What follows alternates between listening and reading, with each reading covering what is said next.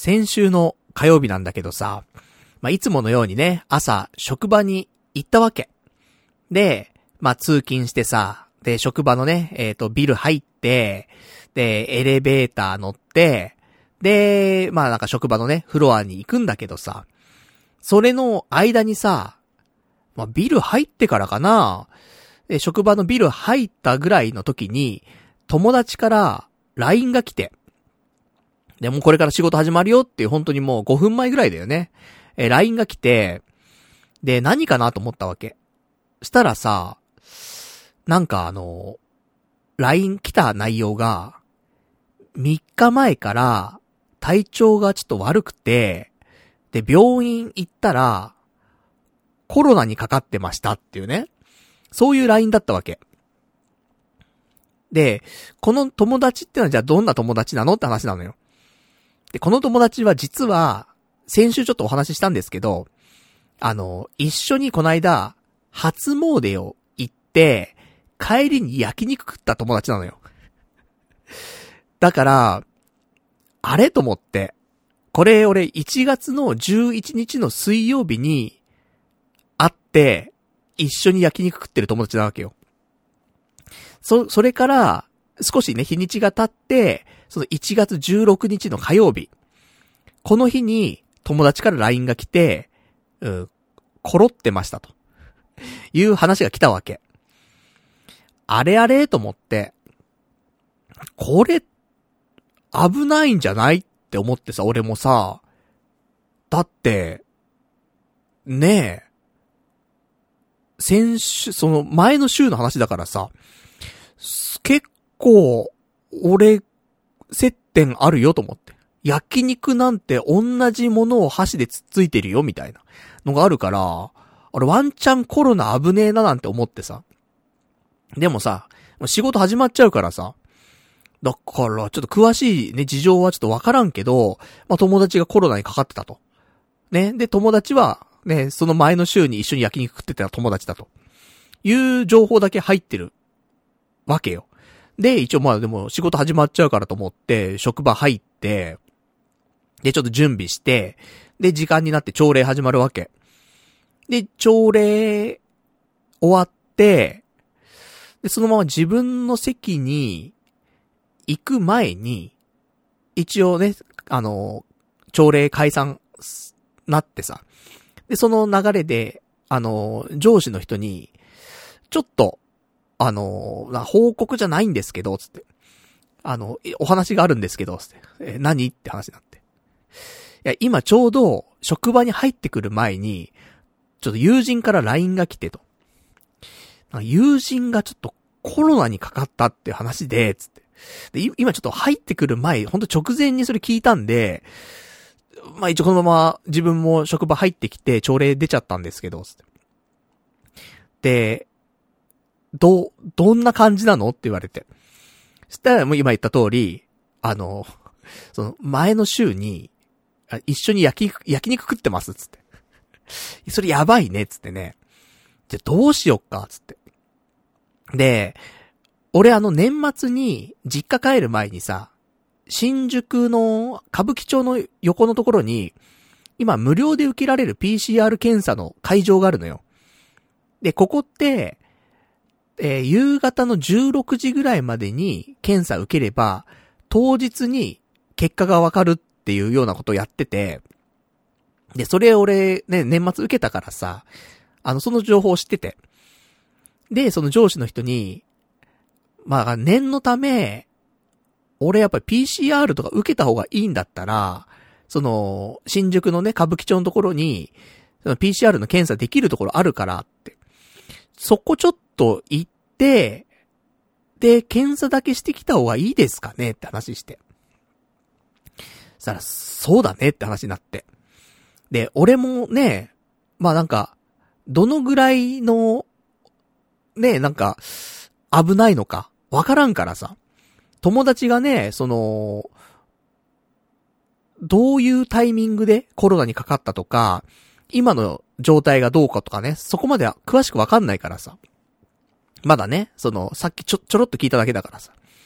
まあ、とはいえ、まあ、結構、ね、接触してるのはあるからと。じゃあ、もうね、仕事は、一旦、まあ、相対じゃないけど、中抜けみたいな形で、あの、一回抜けてもらってと。で、その PCR 検査とかできるかできないかも含めて、ちょっと、あの、調べて、で、その後にまた連絡くださいみたいな話になって。わかりました、つって。で、一回ね、もう朝礼終わったタイミングで、自分の席には戻らず、そのまま、あの、荷物を持って、で、職場出て、で、どうしようどうしようと思ってね。まさかこんなことが起きるなんてなんて思ってさ。まあもちろんね、友達でも、コロナにかかった友達は、まあ何人かいるよ。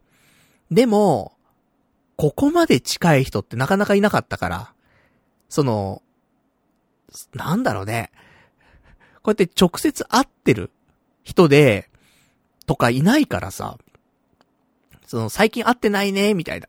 いう友達がさ、実はこの間コロナ、コロナになっちゃってとかさ、そういうやつはいるけど、こうやって実際に会って、で、その人がコロナとかってなかなかないからさ、しかもね、こんなね、直近で会ってた人とかね、ないから、俺もね、ほんとどうしたもんかいのと思ったんだけど。で、えっ、ー、と、一応歌舞伎町の方行ってさ、そのまま。で、私職場新宿なんでね。で、歌舞伎町の方行って、で、PCR 検査やってんのかなと思って。で、見に行ったら、その年末やってたところと同じ場所が普通に、あのー、やってってさ。で、普通に受けられそうだなと思って。で、じゃあもうね、善は急げだからさと思って。もう受けるだけ受けちゃおうと思って、で、まあ、年末やった通りですよ。なんか、スマホで QR コード読み込んで、で、そこで問診書いて、で、その後、検査キット渡されるんで、唾液をね、あの、摂取して、で、PCR と抗原検査、両方できるんで、で、それをやって、提出してみたいな。まあ、言っても、10分ぐらい。うん。問診書いて、で、唾液取って、まあ、合計で10分15分で終わるぐらいのね、検査で。で、一応受付の、あのー、人にさ、早いと結果っていつぐらいに出るとか、遅いと結果いつぐらいに出るとかってわかりますか？なんてこと聞いたら、まあ、大体19時過ぎぐらいに結果はわかると思いますよと。それよりも前にわかることはあんまないですかね？って話があって。なるほどね、と思って。ありがとうございますって、会場出てさ。で、まあ、この後どうするかだよね。職場に戻るか、ね、どうするかなんだけど、あの俺、仕事って、20、20時までなのよ。だ20時までだから、その、検査の結果がわかるのって19時過ぎだって言われたからさ、その、戻るに戻れないんだよね。け結果がわからないと職場戻れないからさ、と思って。かといって分かった時に職場戻っても、ね、19時から1時間だけ仕事するとかも多分ないからさ、と思って。まあまあ、そういう状況ね、と思って。で、これが一つよ。ね、その検査の、まあ、流れっていうかね、うん、っていうのがまず一つ分かりましたと。で、あとは、友人にちょっとヒアリングしないといけないなと思って。友人もコロナでね、ちょっと大変なタイミングだと思うんだけど、しんどいと思うんだけど、俺もさ、結構ね、あの、接点があるからさ。で、会社にも言わなくちゃいけないから、だから、友人ちょっとね、辛いかもしんないけどもと。ちょっといろいろ聞かせてくれと。ね、どういう状況なんだ今と。いう話をしたら、何やら、一応火曜日にね、一緒に、ま初詣行って焼肉も食べましたと。で、あ、水曜日、水曜日に行きましたと。で、木曜日は大丈夫だったと。まあ、若干疲れはあったかもしれないけど、木曜は大丈夫だと。でも金曜日から、なんか体調悪かったと。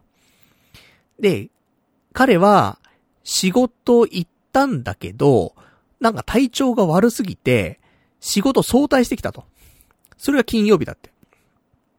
で、金、土、日、で、金土日月なのかな？わかんないけど。ぐらい、まあ大変だったと。うん、もうなんか、二日半ぐらい飯食ってねえぐらい大変だったらしいと。そんで、もうさすがに薬とかなんか欲しいからと。で、普通の風邪とやっぱり違うかなっていうのがあって、で、火曜日、病院行ったんだって。そしたら、あんたコロナよって言われたらしくて、で、そこでコロナが発覚と。いう流れらしいのよ。で、だから、その、いつからコロナなってたかっていうのは、それはわかんないんだけど、ただやっぱり体調が悪くなったタイミングがおそらくコロナね、発症したタイミングなんじゃなかろうかって考えると、まあまあ、あのー、も、金曜日からか。金曜日からが、まあ多分コロナ、発症したタイミングと、いうことで、で、俺、ね、その話を聞いて、そういう状況ねと思って、わかりました。じゃあ一応これ、ね、この二つのね、その PCR 検査ね、の、あの、流れだったりとか、あと友人のね、えー、コロナになったタイミングだったりとかっていうのをこれ分かったからと。で、これで一回じゃあ職場に連絡しようと思って。で、職場に連絡して、で、今あの PCR 検査受けられたからと。ちょっとあの、受けてきましたと。あと、えー、友人からもヒアリングして、えー、こういう流れでコロナになったらしいですと。で、お伝えして。で、まあ、じゃあ結局、PCR 検査まで19時過ぎにならないとわかんないからと。じゃあ今日はもう仕事上がってもらってって。で、検査結果が分かったらまた連絡してくださいって言われて。わかりましたつってね。で、えー、まあ、急に、ね、あの、その日、休みになるっていうね、感じになりまして。でも休みになったからってなんか遊びに行けるわけじゃないじゃん。ね、俺もなんか、コロナになってるんだかなってないんだかわかんないしさ。で、俺も体調がね、あんまね、最近良くないのよ。だから、コロナワンチャンあるなとも思ってるわけ、少しね。どうなんだろうと思って。実は俺コロナだったんかみたいな。でもわかんないからね、結局結果出てみないと。まあ、なんで、まあ、もう、一回帰るしかないよなと思って。ね、せっかく休みだけどさ、もったいないなと思うけど、まあ帰るしかないよなと思って。で、家帰って。で、なんだかんだ体調悪いからさ、あの、横になったりとかしてさ。まあ家いるとね、もう YouTube 見るか横になるかどっちかなんだよね、もうね。うん。で、まあ、軽く YouTube 見てから横になってさ。で、なんだかんだ、まあ、時間過ぎ、ね、えー、夜になり。で、結局、えー、まあ、19時過ぎぐらいかな、あの、結果のメールが来てさ、PCR 検査の結果出ました、つって。で、見たら、陰性。で、ちゃんと出て、まあ、結果コロナじゃございませんでしたって話なの。で、まあ、よかったなと思うんだけど。でさ、一応さ、その、家帰ってきた時にさ、その、俺って、そのなんか濃厚接触者とかっていう言葉あるじゃない？でもさ、濃厚接触者っていうもののさ、定義がさ、ちょっとわからないから。で、そういうの調べたの、家帰ってきてから。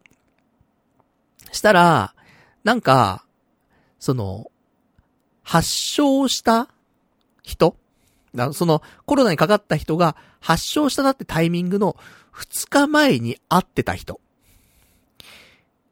が、まず濃厚接触者に入ってくるんだって。で俺もうまんまなんだよね。友達金曜日に、まあ、発症してると考えると、その2日前の水曜日、うん、焼肉食ってんだよね、一緒にね。濃厚接触者なの、俺。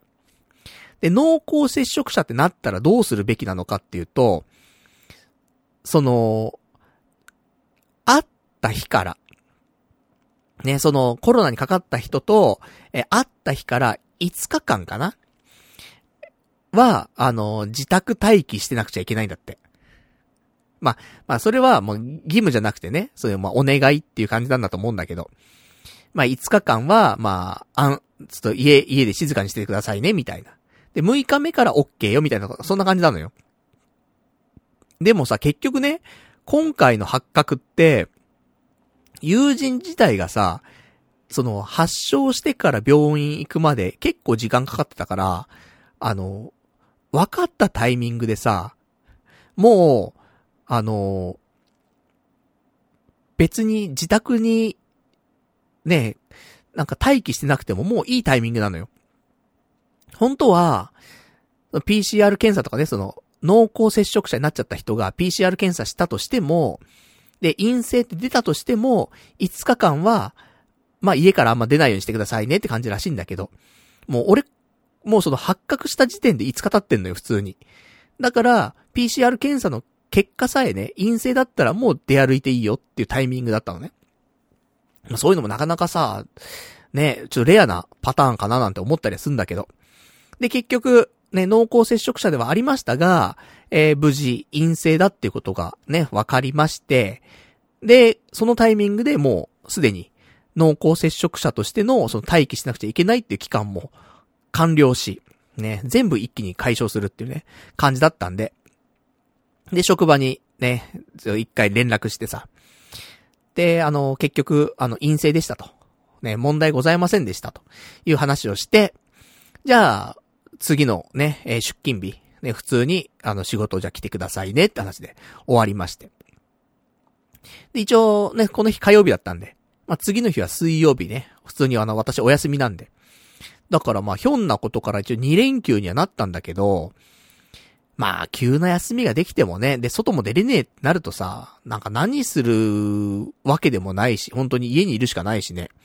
なんか、だらだらと、ね、ゴロゴロしてたらね、一日終わり。で、なんかその流れです。ね、なんか、次の日もゴロゴロして終わっちゃったな、みたいな感じだったんだけどさ。あっという間にね、ちょっと、連休終わっちゃったなって感じはあったんだけど。そんなんで、なんか、ね、濃厚接触者。ままさかね、自分がなるとは思わなかったけどさ、ね、なるんだね、と思ってね。でも、結果ね、陽性じゃないからね。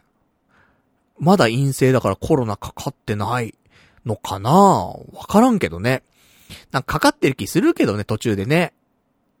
で、自覚症状なくてね。で、結局それ治っちゃったみたいな感じとかなんじゃないかなと思うんだけど、まあまあでもね、陰性なんで、まあでも陰性っていうのも、100%陰性かっていうと PCR 検査ってそうじゃないんだよってね。だからさ、わかんない。隠れ陰性みたいなのあるらしいんだよね。そういうのかもしんないんだけど、わかんないけどさ、でもね、結果が全てだからさ。そんなわけで。ねえ、なんか、本当に、ね、急にそんなことになっちゃってびっくりしちゃってさ。まあ、そんな話よ、今週。だから、ねえ、まあ今はね、あの、無事、体調は悪いですけどもね、まあコロナではなくね、ただただ体調悪いおじさんっていう感じなんでね、まあちょっと健康に気をつけながらね、コロナにも気をつけながら、まだちょっとね、うん、生活していかないといけないななんて、ちょっと思っておりますけどもね。いや、そんなんで、ね。一応、無事陰性だったね。えー、ということでね、まあめでたく、ね、今日もラジオやっていきたいと思いますからね。よかったら最後までお聞きいただけたらと思います。それでは今日もやっていきたいと思います。パルナイトの、童貞ネット、アットネトラジー。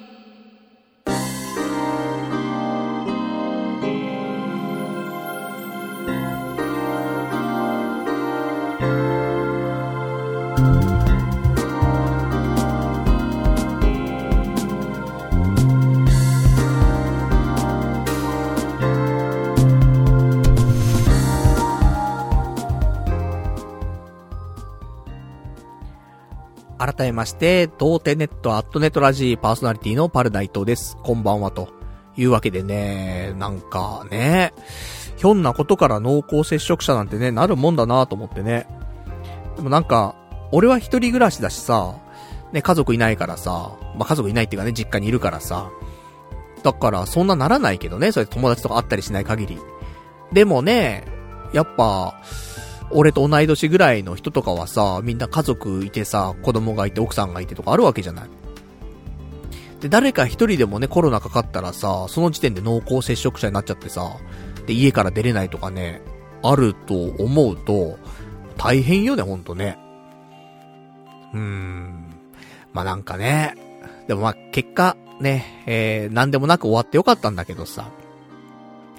で、これからもね、またなんかいろいろと俺人と会う機会が、なんか徐々に増えてきて。なんだろうね、まあ、コロナが少し落ち着いたっていうか、世間的にね、のもあるから、なんか毎週ね、誰かと会うみたいな感じの日々がちょっと続くんだけど、明日もね、ちょっと人と会うし、来週も人と会うし、みたいな。まあいろいろあるんだけど、まあね、そこで、まあ濃厚接触者にね、またならないようにね、まあ気をつけていきたいなと思いますけどもね。まあ、そんな羽目を外さない程度にね、うん。まあかといってね、もういつまでね、なんか自粛してればいいんだって話もあるし、で、そのうちなんか、あれでしょマスクとかも外していいよみたいになるよみたいなね、話出てるからね。でもマスク、もう外せなくない？俺もともとマスクとかしたくないね、人間だったんだけど、コロナとかさ、始まる前とかはね。だけどさ、さすがに、俺今の職場とかで、マスク外したことないのよ。外すタイミングもないし別にね。だから、なんかやだよね。うん、い、俺今1年、1年ぐらいね、今の職場にいるんだけど、一回もマスク外したことないところで、で、急にね、その、室内だろうが職場だろうがね、マスク外していいですよってなった時に、マスク外して出勤した時に、まあそれみんなだと思うけどね、全員が全員、あ、この人こんな顔してたんだってなるじゃん。なんかそれが、ちょっとなんか嫌だよね。パンツ脱いでる感じあるよね、少しね。マスク外すのとパンツ脱ぐの同じぐらいよね。嫌な感じ。ズラを外すとかね。なんか、見せたく、見せたくない部分ではないんだけど、見せていいのかなみたいな、なんかそんな不思議な感覚、ちょっとあるなと思って。まあそんなんでね。まあマスク生活ね、コロナ生活、まあどうなっていくかちょっとわかりませんけどもね。まあでもこれがずっと続くわけではないかんね、さすがにね。うん、やっぱ、あと半年一年で変わっていくと思うけどもね。まあどうなるでしょうかなんていう話。で、えー、まあそんな感じのね、ちょっと、まあなんか、いろいろありましたけど、今週もね。まあとはいえ、ね、えー、日常は進んでいくわけで、今週もいろいろございました。ね。結局、うん、また、ね、今週も人と普通に会ってるしね。うん。別の友達とも会ってるしね。なんて話もちょっと出てきますけど。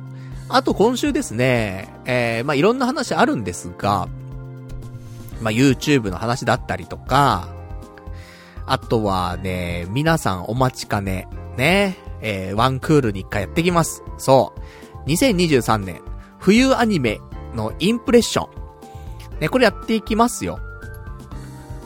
まあ言っても、そんな見てないんで、まあ10分ぐらいで、ね、終わると思うんで、まあ、後半やっていきたいと思いますんでね。うん。まあ、聞きたい人は後半も聞いていただきたいというところでございますけどもね。でもね、アニメね、ほんとなんか、ここ最近、ワンクールに1個ぐらいなんか、結構大きいアニメ、出てきてるよね。ほんと。この間の、夏？ね、2022年の夏はね、リコリス・リコイルがあったりとか、2022年の秋は、ボッチザロックがあったりとか、まあ、社会現象というまでは言ってないかもしれないけども、それなりに大きなムーブメントを生んでるようなね、アニメが、ワンクールに1個ぐらい出てくるから、この冬もね、2023年の冬も、なんかでかいの出てくれたらいいんだろうなぁと思うんだけど、どうですか？皆さんありました？私はちょっとわからないんですよね。うん。まあ、それはちょっと後半喋っていきましょうという感じ。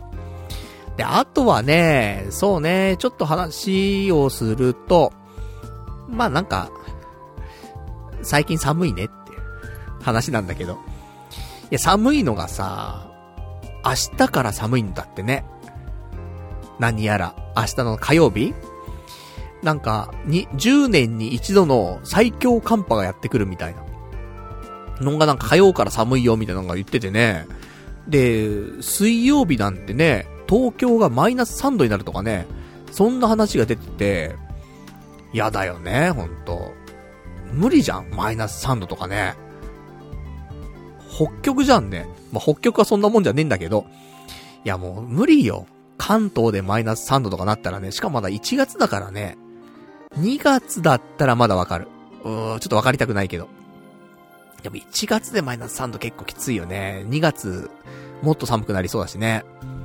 でさ、なんか俺、ずっと、その、今年冬になってから、服装がさ、まあ、いつもね、無印良品で買って、買った、まあなんか、服着てんのよ。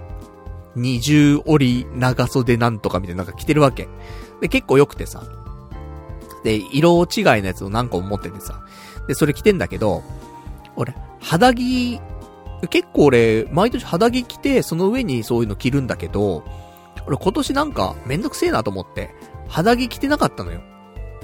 でもさ、ここ1週間2週間めちゃくちゃ寒くてさ、で、ちょっと耐えらんないなと思って、今日、あのー、ほんと久しぶりに肌着着たのよ。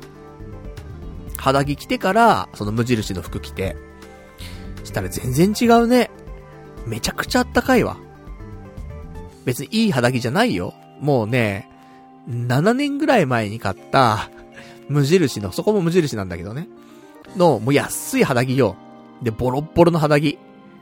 なんだけど、やっぱ薄い肌着でも、1枚着てると全然違うね。めちゃくちゃあったかいわ。うん。それをちょっと私ね、手に入れたんで、まあ明日からのね、その最大寒波、ね、最強寒波。まあこれ乗り越えられっかなと思うんだけど。ね、ほんとね。まあなんかインフルエンザとかも流行ってるとか言うし、コロナもあるし、で、風邪もひきやすくなってるだろうし、ね、気をつけないとねっていうね。ところで、まあ、体調も悪いしね、普通にね、ナチュラルにね、免疫力も下がってると思うんで、まあ気をつけたいなと。やっぱさ、体調いいから、こうやってラジオもできるしね。例えばなんか、YouTube でね、動画を撮影したりとかさ。ね、YouTube ライブでね、顔出し生配信してみたりとか。そういうのできるわけであってさ。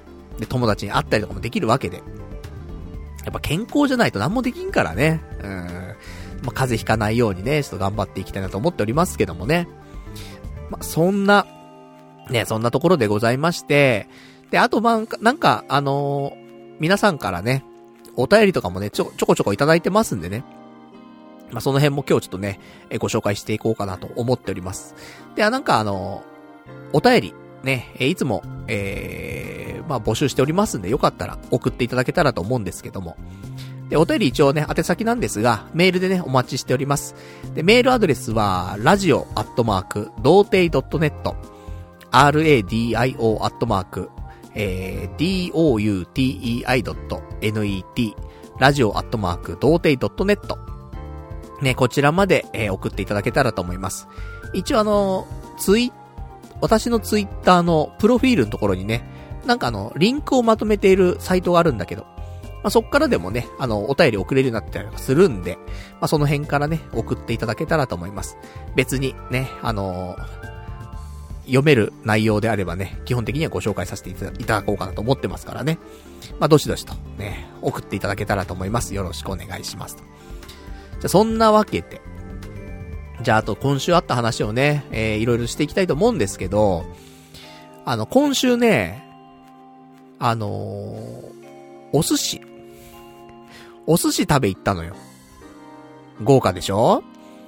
ね、前の週は焼肉行って、今週はお寿司だって。なんか税の極みだなって思ってんだけど、ちょっといつもね、あのー、釣りに一緒に行ってる友達がさ、ちょっと寿司、寿司を食べに行かないかいっていうね、話をくれて、で、ちょっと高いなと思ったの。ね、寿司の食べ放題。でも、なんかやっぱりね、な、いいもん食べないとダメだなと。いいもんっていうか、やっぱなんか、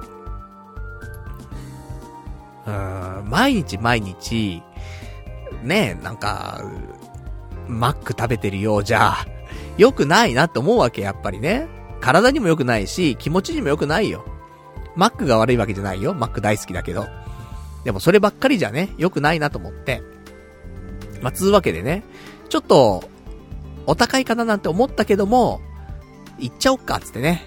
で、寿司食べ放題。一応高級寿司なるのか？えー、わかりませんけども、えー、渋谷にあります、こちら、えー、築地玉寿司さん。えー、東急プラザのね、えー、渋谷店ってところでね、ございまして、えー、大人、ね、男の大人一人、えー、5500円で、寿司食べ放題と。で、こういう寿司食べ放題ってさ、まあ、時間制限あったりするじゃない ?1 時間ですよとか2時間ですよとかあるじゃないここは時間無制限。まあ、時間無制限でも書き方だよねと思うんだよね。そんな無制限に食えるわけじゃないじゃん。食べ放題ってさ、やっぱりスタートダッシュがすごくてさ、ね、これ、これも美味しい、あれも美味しいってさ、食べてさ、いっぱい注文してさ、1時間経った時にさ、もう腹パンパンになってるはずなのよ。だから、これ時間無制限って書かれたとしても、実質2時間制だよなと思うんだよね。そんなね、ブラックホールじゃないからね、胃袋はね。そんなんでさ、で、ちょっと行ったわけ。5500円よ。ねえ一応書いてあるよ。高級、高級寿司食べ放題って書いてあるから。ね、高級なんでしょう。ね。だったら5500円逆に安いよね。うん。まあ、そんなところでさ。ね、なかなかいいお寿司を食べに行って。で、一応これもさ、危うかったのよ。その、行ったの水曜日なの。1月17日の水曜日ね。だ、その前の日、前の日に PCR 検査してっから俺。だ、危なかったよ。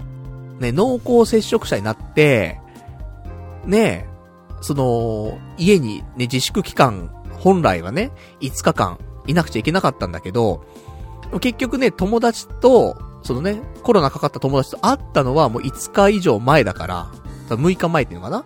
だったから、じゃ PCR 検査ね、火曜日受けて、陰性で出ました。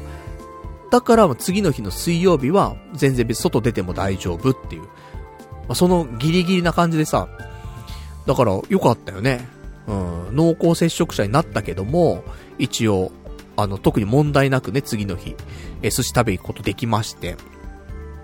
で、行ってさ、で、17時かな、うん、ちょっと早めの集合してさ。で、まあ寿司言っても1時間もね、食べたらいっぱいだろうなって思ってね、食べ始めたけど、なんか意外と食えるね。うん。なんか、いつもだったらね、結構このペースで食ってたらお腹いっぱいになっちゃうなっていうようなペースで食ってるのに、意外と、俺まだいける？まだいけるってね、結構ね、食ってしまいましたけどもね。でも寿司ってさ、やっぱなんか、マグロでさ、その店の格が分かったりするじゃない？まあ、他にもいっぱいあると思う。卵で格が分かるとかいろいろあると思うけど。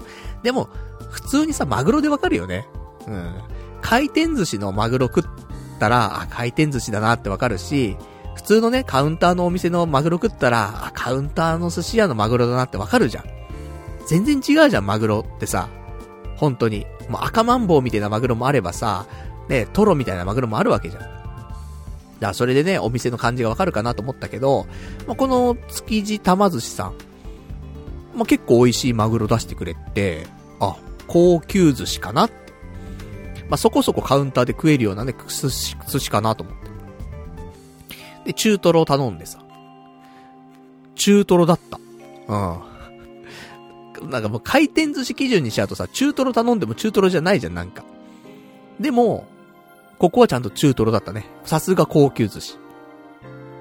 ウニ食っても、あの、妙番臭くないし、うん、いいじゃんと。で、クジラの叩きとかあるし、いいじゃんつって。で、赤貝とかね、あの、俺、赤貝好きなんだよね。一番好きなの。ちっちゃい頃から好きなの。寿司屋行くと何頼むって言うと、赤貝つってたぐらい、赤貝好きなのよ。で、その赤貝もうまいしさ。で、それずーっとね、なんか、もう大体一通り食べて、結構種類あんのよ、メニュー。なんだけど、うん、まあ、一通りちょっとね、食べていこうか、って食べて、まあ、成人男性だからね、うん、それは食うんだけどさ、結構食った。あの、二人で、二人で100貫食べた。結構食ってるよね。100貫って言うとさ、1人50貫じゃん。50貫っていうことは、まあ、回転寿司だとさ、2貫で1皿なってんじゃない？だから、一人25皿食ってる換算よね。25皿ってすごくない？回転寿司屋で25皿食えなくない？結構、15皿ぐらいいったらね、いや、パンパンだなってなるじゃん。まあ、もちろん、回転寿司屋はね、シャリがちょっと多かったりもするからね、そういうのあるかもしんないけど、なかなかだよね、と思ってね、二人で100貫と思ってね。で、家帰ってさ、体重測ったら、あの、2キロ増えてた。食ってんなーと思って。結構パンパンだったね、やっぱね。うん。まあ、十分ね、堪能したかなと思って。で、だから普通に、その店、食べ放題にしないで頼むと、まあ、100、1貫120円からはある、まあ、リーズナブルな店ではあるんだけど、ものによってはやっぱ結構金額するんだよね。赤貝とか普通に600円とかで売ってるやつだったからさ。だからいいよねと思ってね。うん。まあ、そういう意味ではね、たまにはこういう、ね、ちょっと贅沢、ね、することによって、またね、仕事頑張ろうとか、お金稼ごうとか、なるからね、寿司食べに行きたいなつってね。意外と寿司屋行くとさ、頼んじゃうじゃん。それなんか、いいよ、いい寿司屋行ってもさ、これ美味しい、あれも美味しいっつってさ、食べ、食べちゃうと、なんだかんだ、行っちゃうんだよ。5000円超えちゃうと思うの。でも、いくら調子乗っても5500円を超えないっていう。これが本当に食べ放題のいいところかもね。うん。なんて感じで、結局なんか、1時間で腹いっぱいになっちゃうかなと思ったけど、だらだら食べて3時間ぐらいだね。うん、だから、よかった。じ、時間もね、長くいられ、いられたし、いっぱい食べたし、うん、なんか元取った感じするね、すごくね。まあ、そんな、ね、まあ、ちょこちょことね、なんか前もね、一回ね、ちょっと、寿司の食べ放題なんて行ったことありましたけど。まあ、今回寿司の食べ放題2回目ということでね。また、そのうちね、えー、なんか、寿司が恋しくなったらね、行こうかなと思ってますけども。で、そんな、ね、感じの、ね、ちょっと食べ過ぎな昨今ではあるんですが、あのー、他にもね、いろいろ食べてまして、ねなんか、食べてばっかだね、なんか最近だなと思うんだけど、でもなんかね、あの、体調がちょっと悪いなと思って、野菜食べないとやばいなと思ってさ、いつも俺お昼マックとか食ってさ、で、夜もね、気が向いたらラーメン食べたりとかさ。いや、体に悪いことしてんのよ、本当に。体調悪いなーなんて思って。なんか野菜食べないと死んじゃうなーと思ってさ。で、今週も、あの、まあ、先週からかな、うん、ちょこちょこと日高屋行き出してさ。で、野菜食ってるわけ、日高屋でね。で、今週も、あの、日高屋行ってさ。で、この間金曜日かな。日高屋で爆弾炒め定食を食べたわけ。まあ、美味しいのよ、普通にね。あの、言ったらなんか、豚キムチみたいな。豚キムチになんかちょっと野菜炒めが混ざってるみたいな感じなんだけど。まあ、うまいのよ。普通にね。なんかスタミナもつきそうだし、野菜もいっぱい取れて、美味しいわけ。で、これ食べてさ。でもなんかせっかく、そう、外食もしてるし、なんか、これ動画にできないかなと思って。で、普通のさ、そのね、俺も YouTube 今年ね、頑張っていくって話して、で、チャンネル登録者数をね、あの、1000人だ、1万人だ、ちょっと目指したいって言ってるんだけど、じゃあどんな動画出すのって話なんだよね。で、まだ迷ってます。ね、どういう動画出していこうかなって。で、まあ、そんな中で、俺ちょっと思ったのは、その、なんか、食、ね、毎日食べるものって、なんか、なんだろうね、その、こういうネタだったら面白いかなとかっていろいろ考えたとしても、ネタって尽きるじゃん。だけど、食事ってさ、毎日取るもんだからさ、まあ変な話、もう尽きないじゃん、食事って。毎日するもんだから、もうそれはもう永久にね、ネタができるわけじゃん。したら、普通に晩ご飯食べて、その晩ご飯の動画を撮って、それを、ね、YouTube にアップしたら、なんだかんだ毎日できるコンテンツにはなるよねっってちょっと思ってたわけ。で、その中で、それもどうやってね、見せるかにちょっとよると思うんだけど、なんか、あのー、毎日今日、仕事中とかもさ、思うかもしんないけど、今日の夜何食おうかなとかって考えたりするじゃん。で、なんか、飽きちゃったりとかさ、昨日もあれ食ったしなみたいな。で、だからまあ、奥さんもそうだよね、そのなんか、ねえ、お母さんとかもさ、毎日さ、献立どうしよう。今日の晩ご飯何作ろうかしらとかあるわけじゃん。で、独身男性もそうなのよ。今日の夜何食おうかなと思うわけ。今日も弁当かなオリジンかなつってね。うん、日高屋かなつってね。弥生県かなつってね。まあ、いろいろ考えるわけ。で、結局、なんか帰り道に、まあ、よくわかんねえもん買ったりとかね、食ったりとかして帰るわけなんだけど、そんなんだからさ、逆に、その俺がその日食べたものを動画としてアップするときに、みんな明日これ食ったらいいんじゃない？っていうのを提案できたらなと思ったわけ。で、そんなわけで、あのー、まあ、せっかくだからね、じゃあ日高屋で爆弾炒め定食食ってるから、これを動画撮って、で、明日、みんなこの日高屋の爆弾、ね、炒め定食食べなよっていう動画出そうと思って。で、普通に動画撮ったんだと、尺がちょっとね、そんな、ないからさ。だからもう、今回ショート動画って俺やったことなかったから、ショート動画撮って、アップしてみようと思ってさ。初めての試みなんだけどさ。って思ったわけ。で、でも別にね、何するわけでもないんだけど、普通に、ね、日高屋で、席座って、ね、爆弾炒め定食ください、つって。わかりました、つって。で、お待たせしました、って来るじゃん。で、ね、テーブルの上にあります。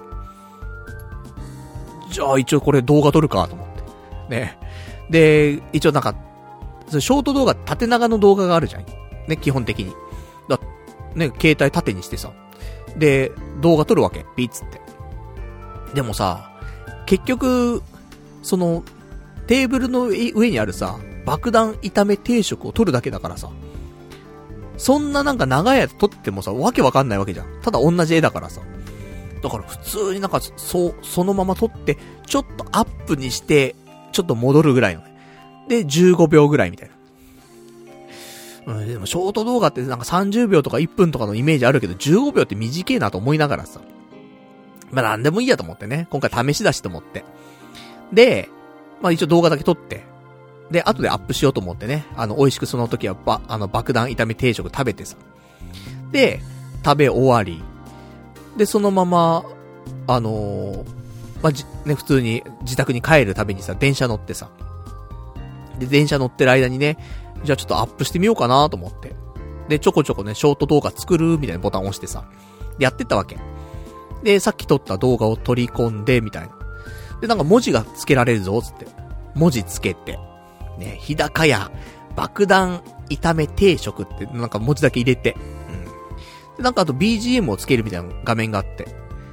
で、なんかね、フリーの音源とかのね、BGM とかよくあるけど、なんかね、ちゃんとした音楽っていうのなんかさ、TikTok とか見てるとさ、よく、流行りのさ、曲が、後ろで流れてたりするじゃない？み、いろんな動画に。なんか、何曜日のカンパネラみたいなところがさ、ね、エジソンみたいなさ、歌ってたりとかさ、あと、ね、セカオワがさ、なんか歌ってる曲とかさ、いろいろあったりすると思うんだけど、あの辺が普通に使えて、あ、そうなんだ、と思って。で、そんなんで曲見てたら、あのー、スラムダンクのさ、あの、今回のね、映画の主題、主題歌っていうかエンディングわかんないけど、のあの、10フィートのさ、えー、第0巻の曲も使えたわけ。なんかね、臨場感あって、スピード感あってね、いいじゃんと思ってさ。まあ、それがね、食事の動画とマッチするかちょっとわかんないけど。まあ、いいやと思う。それ、その BGM ピッてやってさ。で、アップしたわけ。15秒の動画。ね。もう本当に、日高屋で、爆弾炒め定食を動画15秒撮って、ほんとそれをアップしただけみたいな。ね、文字つけて BGM つけただけみたいな。のをアップしたわけ、ショート動画で。で、これどうなんだろうなと思って。でまあね、なんでもやってみないとわかんないしなと思って。で、やって、30分ぐらいしてからかな。なんか、再生数とか、ちょっとはね、あるのかなと思って。で、見たわけ。したら30分でさ、1000再生されてんの。そんな回ると思って。だってさ、先週もちょっと言いましたけど、うちの、えー、今のね、新しい、えー、YouTube チャンネル、登録者156人だよ。で、それが、ショート動画をアップして30分で1000再生いくわけ。ショート動画ってすごいんだなと思って、回るんだなと思って。特にチャンネル登録してる人じゃなくてもね、目に触れるんだなと思って。で、そんなんでさ、まあ、結果ね、えー、さっき見たら、えー、その動画、えー、1467再生で、いいねが12件とか。まあなんか、ほどほどに見られているみたいな動画になったわけ。15秒のよくわかんないやつがね。ただのね、あの、料理をさ、15秒映しただけの動画なんだけど。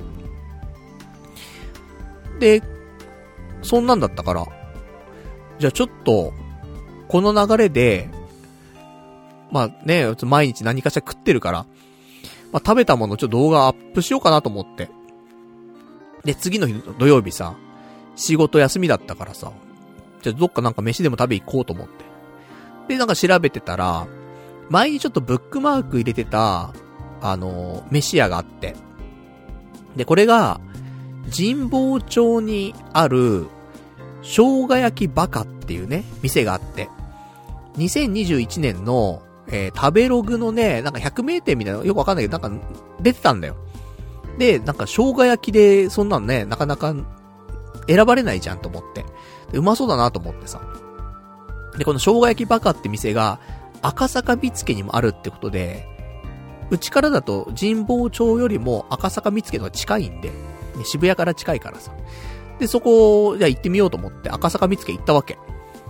で、生姜焼きバカ行ってさ、えー、なんか、ね、普通のスタンダードな生姜焼き食べればよかったんだけど、なんか、スタミナダブルパンチ定食ってなって、なんかそこ普通の生姜焼きっていうのと、あとなんかニンニクみたいなやつあったわけ。なんか、両方の味楽しめんのかなと思って。ね、ダブル、ね、スタミナダブルパンチって言うからさ、なんか両方の味楽しめんのかなと思って。それ頼んだわけよ。そしたらさ、別にその、なんか生姜とニンニクとかじゃなくて、あの、なんか背脂とニンニクっていう、そういうほんと、スタミナが上がるダブルパンチがただ来るっていうね。ことで、なんか2種類の味楽しめるんじゃなくて、もう背脂マシマシ、ニンニクマシマシみたいな生姜焼きが来てさ、おなんか全然想像してんのと違ったなと思って。まあいいやと思ってね。で、肉もちょっと多めにしてさ、なんか並盛りとかね、豚盛りとかって。で豚盛りにすると1.5倍とかになるっつってね。で、それ頼んでさ。結構、いいお金はするのよ。1350円くらいすんのよ。でもまあね、ちょっと体力つけたいなと。元気になりたいなと思ったからさ。で、そんなんでさ、ねで、これも動画に撮るしね。だからまあいいかなと思って。で、一応注文してさ。で、運ばれてきて。あと、あの、ご飯の方は、あの、一回無料でね、頼む、あのー、追加できるんで、って言われて。あ、わかりました、つってね。まあ、一杯目から結構山盛りだったんだけどさ。でも結構食うよね、生姜焼きって。どこの定食屋さん行っても生姜焼き定食食った時に、ご飯おかわりしちゃうもんね、やっぱね。っていうのもあってさ。だからまあね、ありがたいななんて思って。で、一応ね、あの、生姜焼き食べる前にさ、じゃあ動画だけ撮っとこうと思って。で、前回、縦、縦でね、動画撮ったから、今回横で撮ってみようと思って。横で撮ってさ。で、ちょっとなんか、ね、えー、まあ、なんか、10、30秒ぐらいかな、撮ったんかな。で、撮って、で、また後であげようと思ってさ。で、そ、それでも、まず飯食って。ね、スタミナダブルパンチ定食、豚盛り食べてさ。なんか、うーん、持たれる。普通のスタンダードな生姜焼きは多分美味しいんだと思うんだけど、いかんせんこのね、背脂とニンニクがマシマシになってんのが、持たれる。若いうちはいいんかもしんないけど、おじさん無理だわ。おおじさんの中でも俺結構俺油っぽいもんた大丈夫な方なのよ。毎日マック行ったりとか、焼肉行ったらカルビ食うとか、もう全然油っぽいのね、いいんだけど、ここのは、ちょっと持たれたね。恐ろしいぐらいちょっと持たれて、俺その日家帰ってきてから何にも食えなかったもんね。結局、昼過ぎぐらいに飯食ったんだけど、そこで。夜食べなかったもん、ご飯。持たれちゃって。そんぐらいガツンときた。で、そんなんでさ、ね、一応まあまあ食べまして。まあ美味しいは美味しいんだよ。ただ持たれた、すごく。まあ、もし行くんだったらね、この生姜焼きばか行くんだったら、スタンダードな普通の生姜焼きを食うのをおすすめする。私はね。まあ、そんなんで一応ご飯もね、あの、2杯頼んでさ、もりもり食って。で、動画も撮ってと。いう感じです。で、動画撮、撮ったからね、その、じゃあまたショート動画アップしようと思って。ちょっと前回とは少し形式違う感じでね、うん。またアップしてみてさ。したら、結果、さっき見たら、えー、706再生。ま、さすがに、最初に上げたね、日高屋のものよりは半分ぐらいの再生数だけど、それでもね、そんな15秒、30秒ぐらいのさ、飯を映しただけの動画でもそんだけね、再生いくんだと思って。なるほどなと思って。で、ちょっと思ったわけ。やっぱなんか、日高屋。うん。日高屋がいいんじゃないかなってのちょっと思ったわけよ。やっぱみんなメジャーじゃん。生姜焼きバカって誰が知ってんのって言うとさ、あんま知らないわけ。日高屋ってみんなの日高屋じゃん。だから、まあ、日高屋っていうのも一つ再生数伸びた要因なのかなとも思ってさ。で、次の日よ。日曜日。えー、日高屋行きまして。で、やっぱり野菜食べたいなと。でもラーメンも食べたいなと。ね、そんな時はもうみんなはね、お決まりの野菜たっぷりタンメンということでね。野菜たっぷりタンメン頼んでさ。で、これも動画撮ったわけ。で、それアップしてさ、えー、さっき見たら、1457再生と、なるわけよ。日高屋っていうのもね、やっぱ検索でも引っかかってくるから、まあ、それで見られてんのかななんて思ったりとかしてさ。まあ、そんなんで、ね、ちょっと今週は3本、ショート動画をね、まあ、初めて撮ったんですけど。で、短いね、全部15秒ぐらいのね、ただ飯食、飯を映してるだけって。食ってるところを出してるわけでもないのよ。ただ運ばれてきたね、やつを15秒撮ってアップしてるってだけなんだけど。まあみんなにね、明日何食ったらいいんだろうなって迷ってる人にね、うん、ちょっと、明日これ食ったらいいんじゃないという提案ができるようなね、動画なんだけどさ。そんなんやってさ。でも俺ちょっと思ったのよ。それで、もし、チャンネル登録してくれる人が増えるかもしんないね。だけど、その飯の動画を見て、チャンネル登録した人が、果たしてこのラジオを聞いてくれんのかいっていうね、話でさ、全然違うじゃん。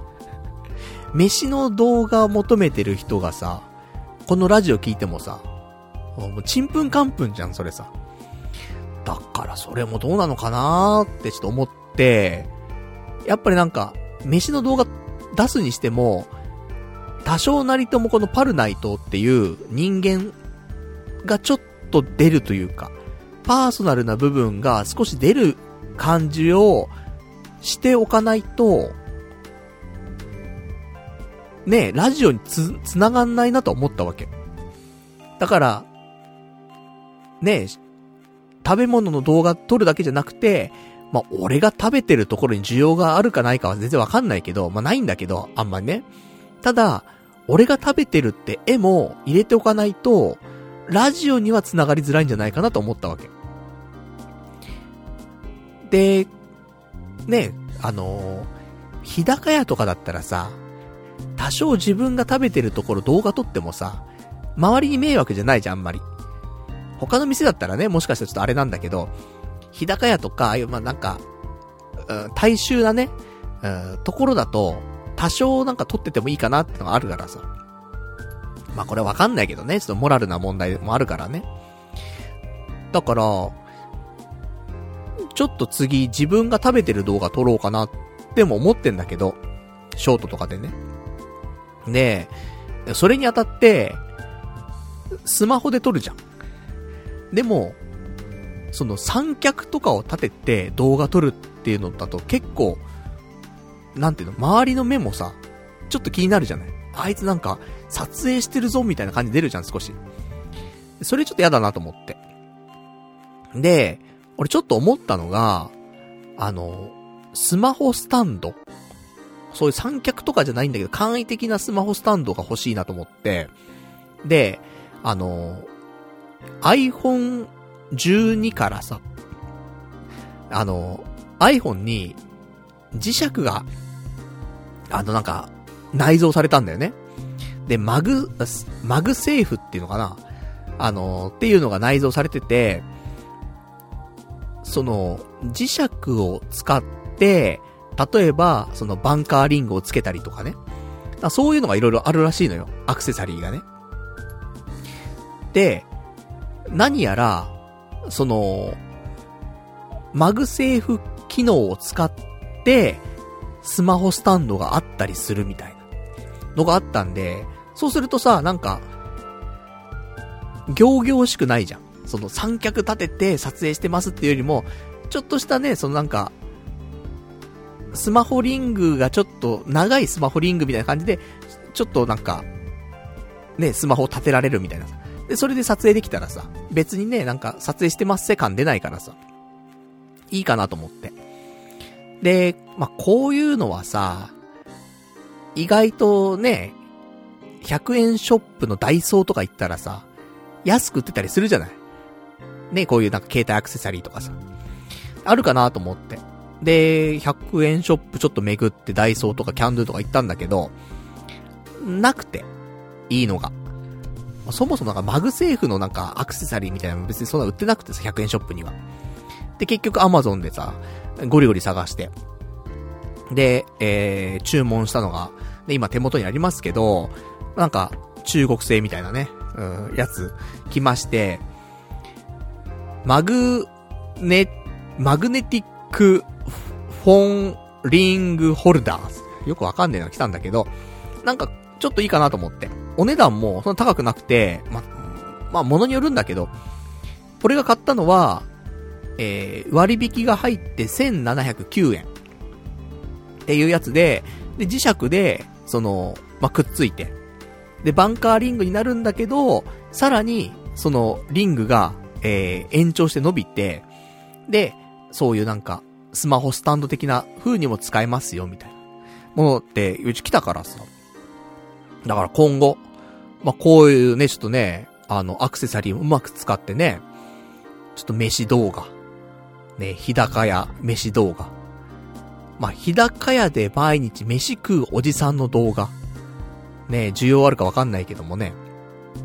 まあ、そういうのもやれんのかなーなんて思って、一応準備はした。うん。やるかはわかんないけど、じゃ、準備はしてね。まあ、これから、またなんか、やっていこうかなと思ってんだけど。で、一応今週、えー、チャンネル登録者数、増えまして、まあ、ショート動画のおかげかな先週156人だったんだけど、えー、今週ですね、162人、6人増えました。ありがとうございます。ねコツコツだね。うん。まあ、あと、金曜日の夜に、あの、顔出し生配信。まあ、こちらも2時間ぐらいやったんで、まあ、もしかしたらその辺もあるかもしんないんですけど、一応、あの、人は増えました。少し。うん。ただ、この増えた人がね、このラジオ聞いてくれてるかっていうのはまた別の話です。わからんのだけど。ただまあ、ショート動画。まあ少しやって、ね、見るのもね、もしかしたらいいのかなと思って。まあそんな感じ。ね、意外とだから、なんでもない動画ほんとなんでもなさすぎるんだけど、15秒のね、食事の写真、な、動画、アップするだけで1500再生ぐらいでされるっていうのもね、なんかよくわかんないなと思うんだけど。みんなさ、動画アップしてさ、ね、100再生、200再生とかさ、それでも大変っていうのあるじゃん、やっぱ現実としてさ。それがね、なんか、ふと撮った動画が、そんぐらい再生されるっていうのはね、なんか、うん、どうなんだろうなって思ったりするんだけど。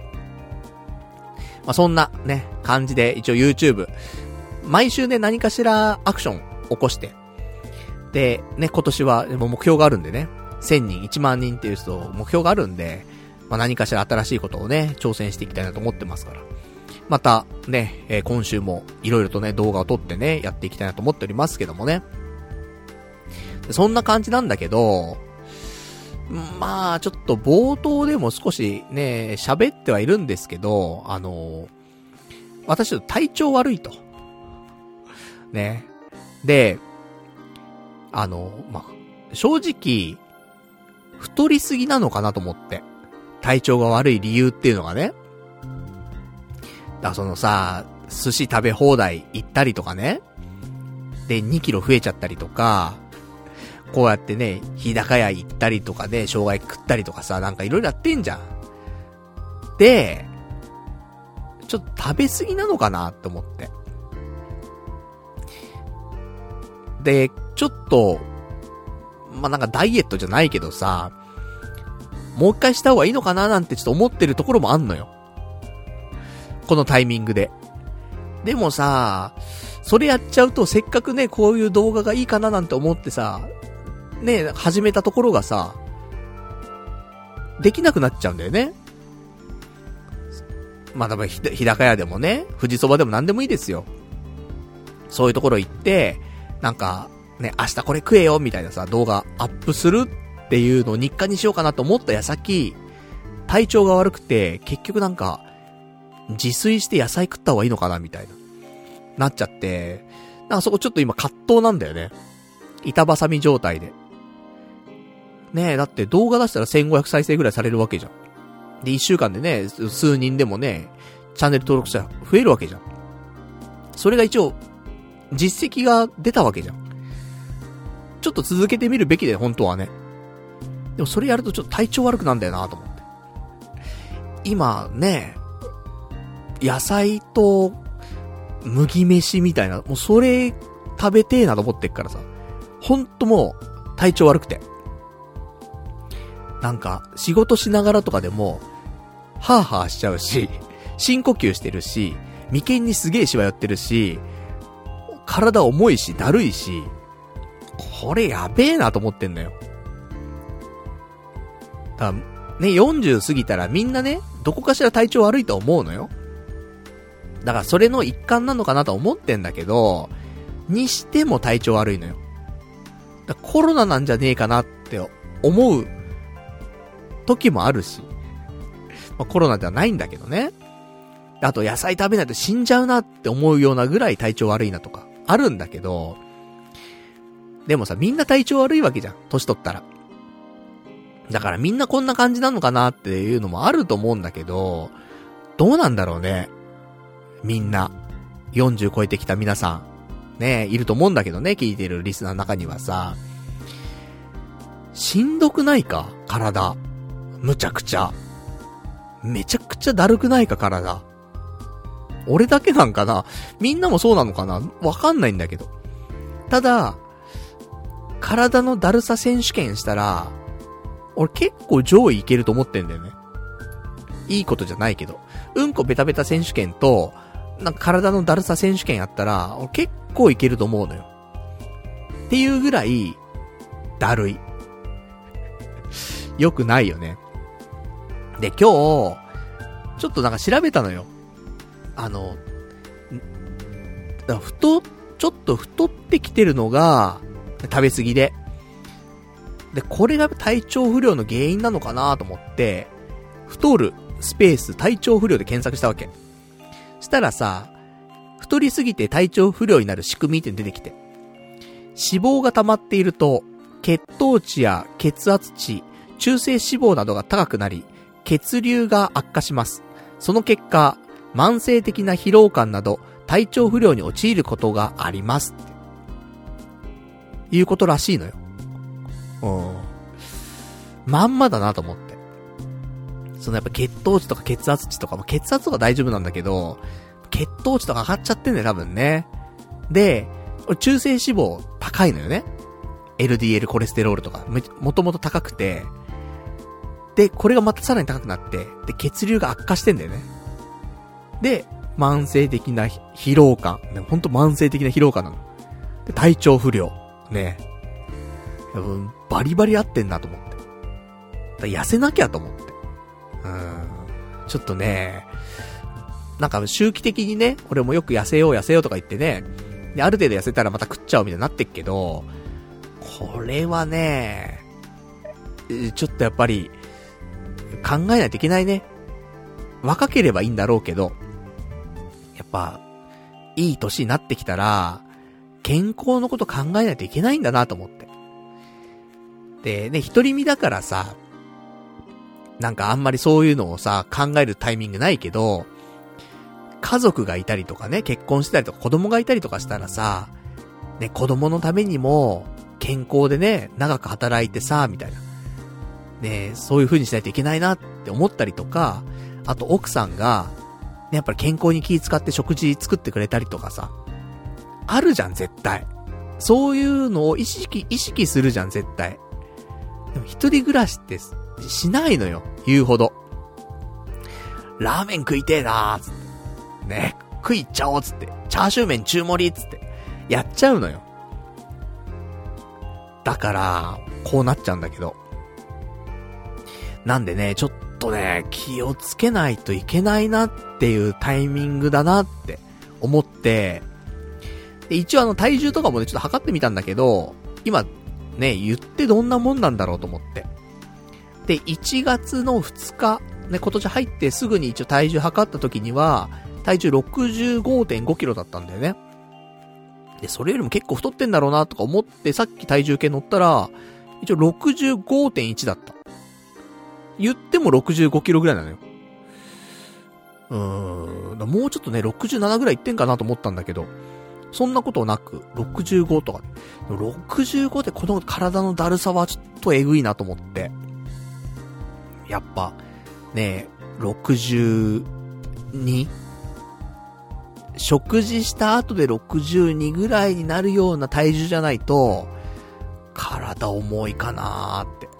そう、体重いって表現が、体重があって重いんじゃないんだよ。あの、重力を感じるというか、そのなんていうの、だるくて、重いっていうね。そういう感じなんだよね。だから、ちょっと気をつけようかなと思ってね、食生活もね。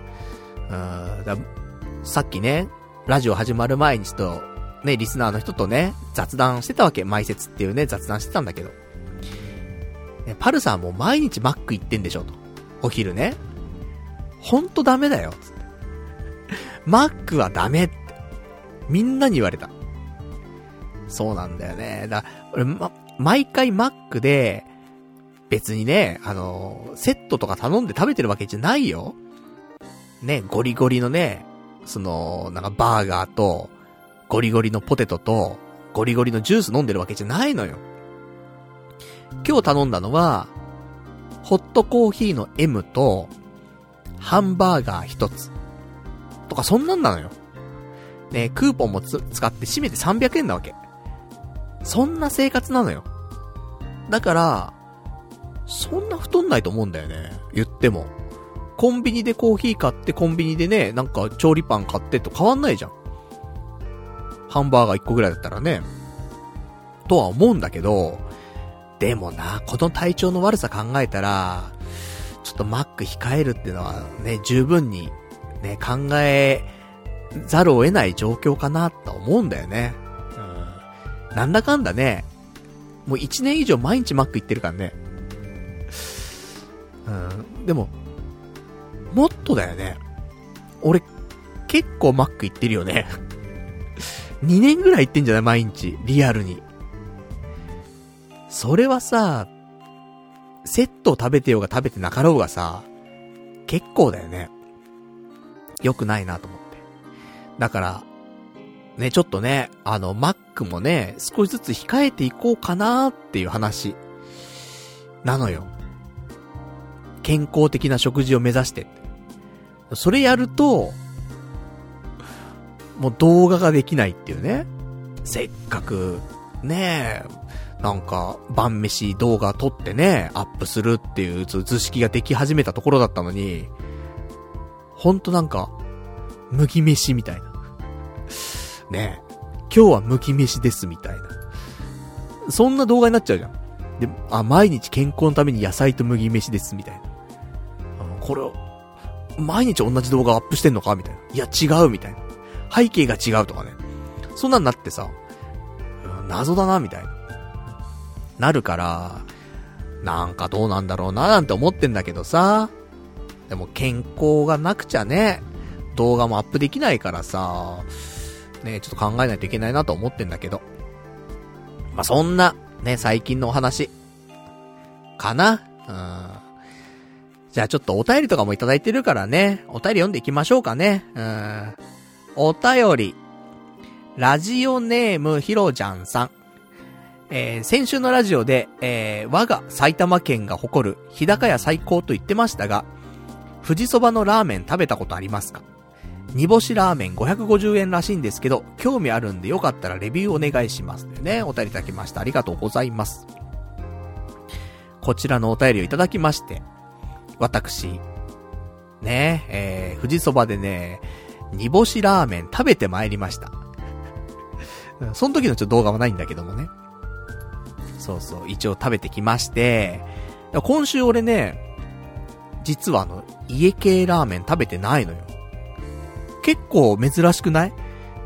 ここね、わかんないけど、1年ぐらい聞いてくれてる人とかね、あれ、パルさん今週家系ラーメン食ってないの？みたいな感じになると思うんだけど、食ってないのよ。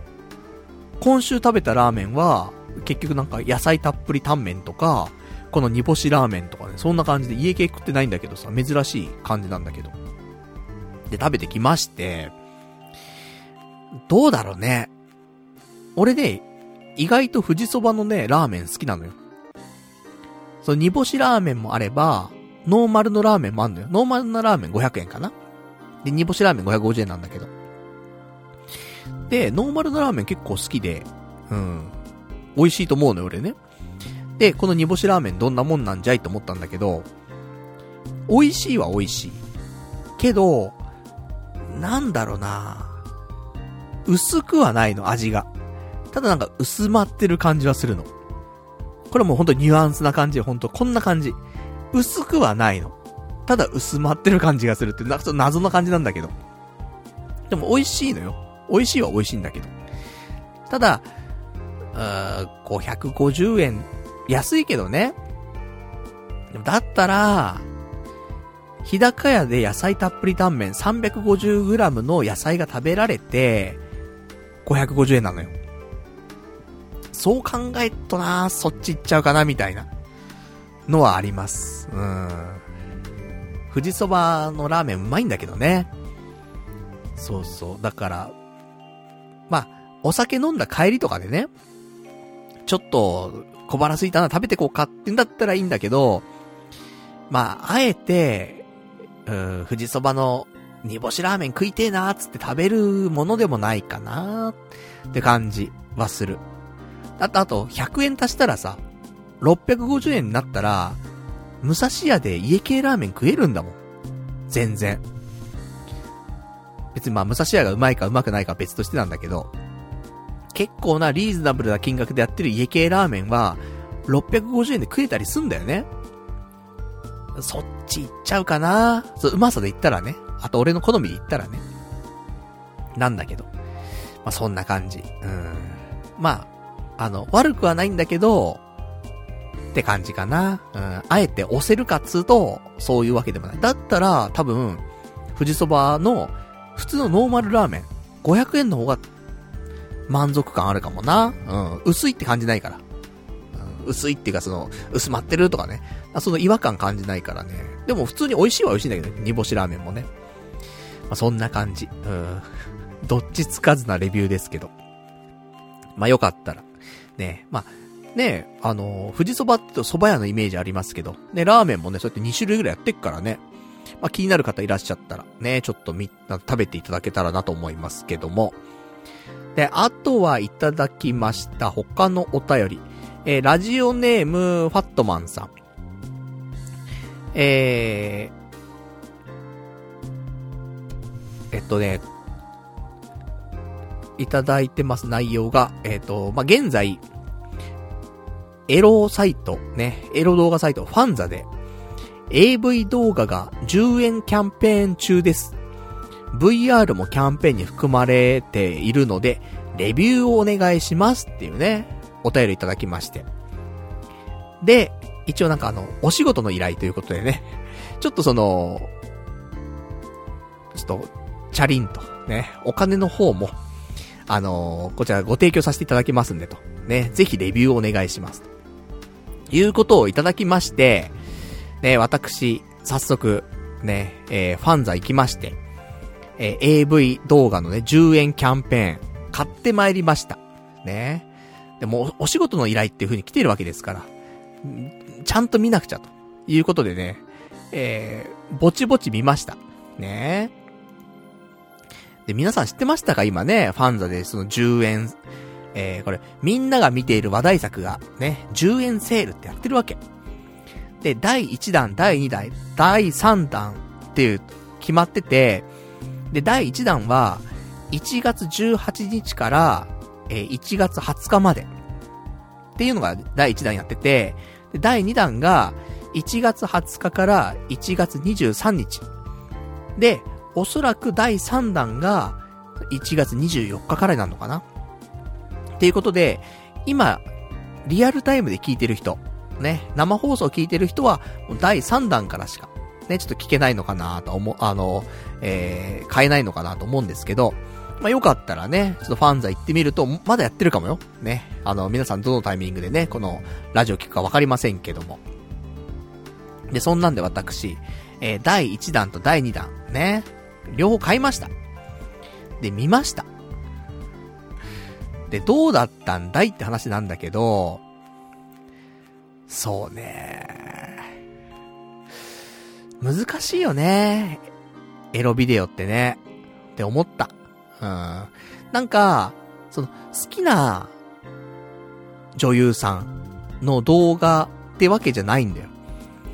ね、みんなが見てるよ、人気があるよってやつを、10円にしたよって言って、で、一応その、一段ごとにね、えー、10本、タイトルを出してくれてるわけ。だ第1弾で10本、第2弾で10本、多分第3弾も10本だと思うんだけど。だから結局俺20本ね、え、買ったの。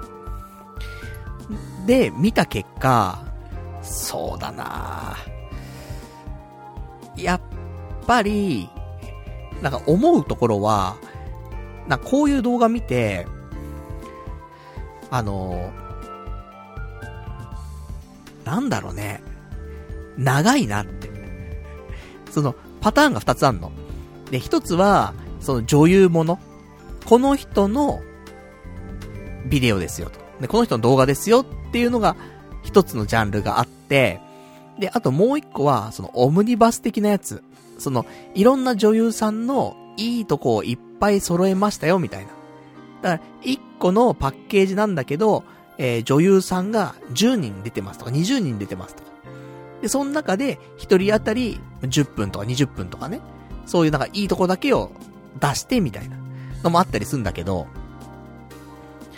その、なんだろうね。まず単体の女優さんの場合、その女優さんが好きじゃなかったら、見てても別に面白くないわけ。っていうのもあるし、じゃあ逆に、そうやってオムニバスみたいなね、いろんな女優さんがいっぱい出てますよってだと、興味のない女優さん、全然好みでもない女優さんがいっぱいいたりするわけ。20人とかいる中で、一人だけもしかしたらいいなって思う子がいるかもしんないけど、他の19人は全然好みじゃなかったりするわけ。でもさ、それを永遠と見なくちゃいけないわけじゃん。その、どのね、いい子がいるかもしんないからさ、見なくちゃいけないんだけど、その、チャプターが変わるたんびに、ね、違う人が出るんだけど、その度に、なんかもういい加減にしろみたいな。勘弁してくれよみたいなやつが出てくるわけ。普通に思っちゃうもんね、動画見てて。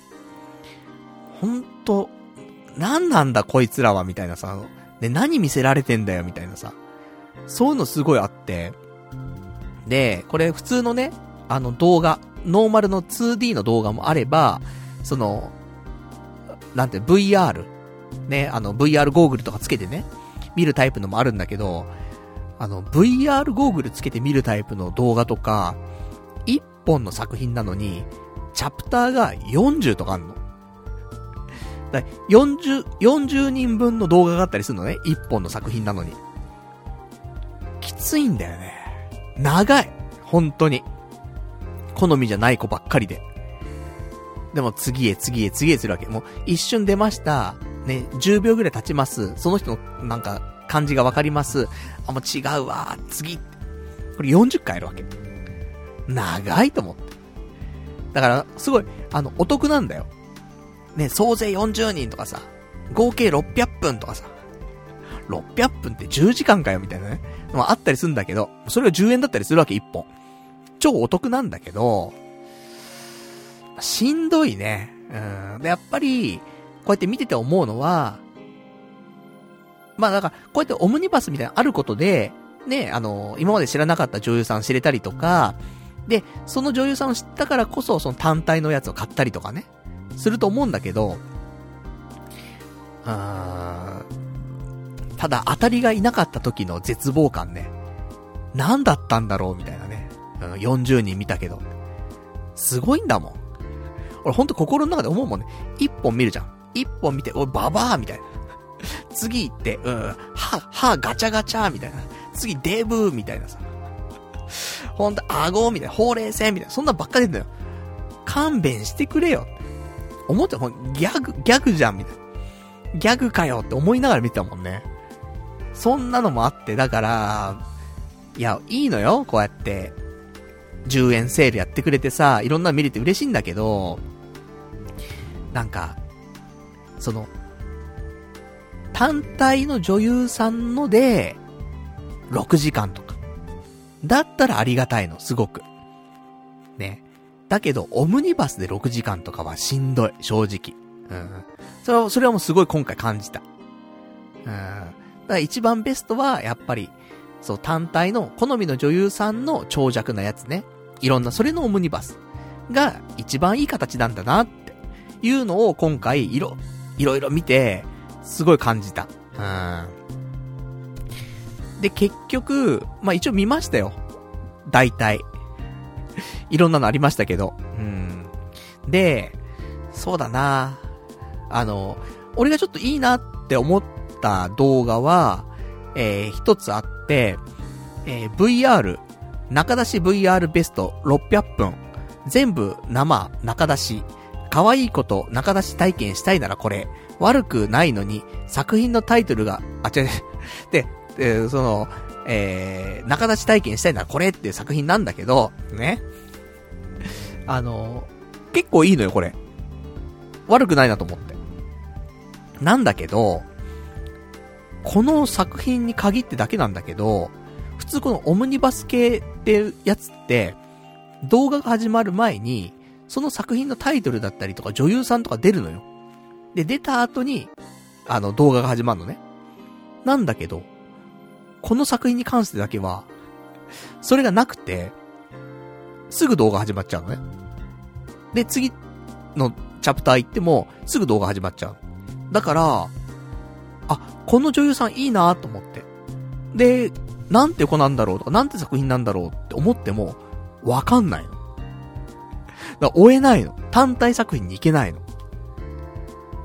結構ね、この、その、VR、中出し VR ベスト600分。これ、良かったんだけど、結構ね、悪くなくて、何人かいいなと思った子はいたんだけど、わからねえ。うん、なんていう子なのかもわかんねえみたいな。それ、なんか、ねえ何にもならんなと思って。10円でさ、ね、出して、そっから正規の金額で、ね、なんか流れてくれたらいいわけじゃん。ね、いいなと思った女優さんがいて、そっからね、買ってくれたらいいなって。そのために10円でセールしてるわけじゃん。繋がんないからね、次にね。この形式でやっちゃうとね。うん、何なんだろうかと思って。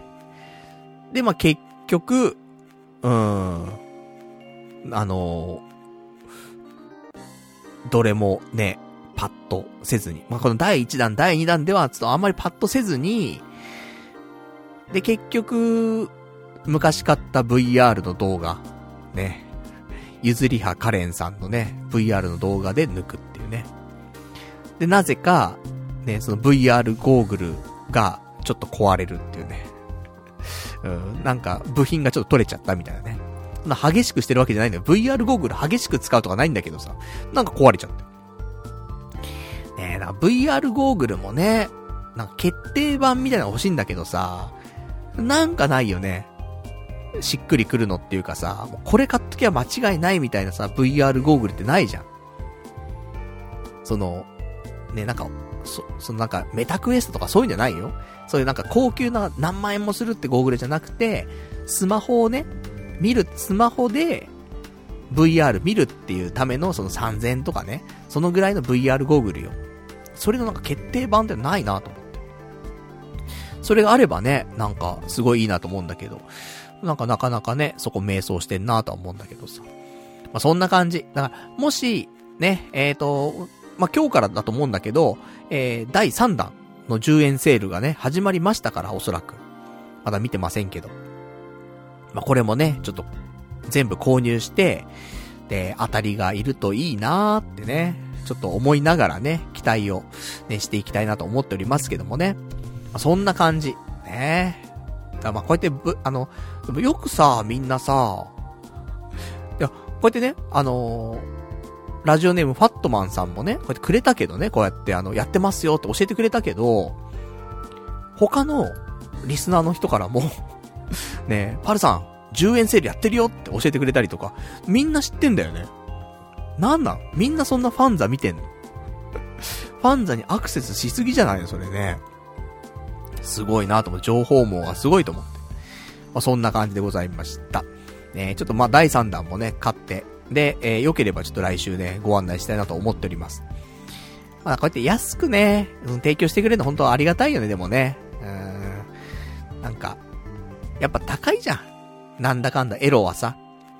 まあ、でも昔より安くなったけど、安くなったと思うけど、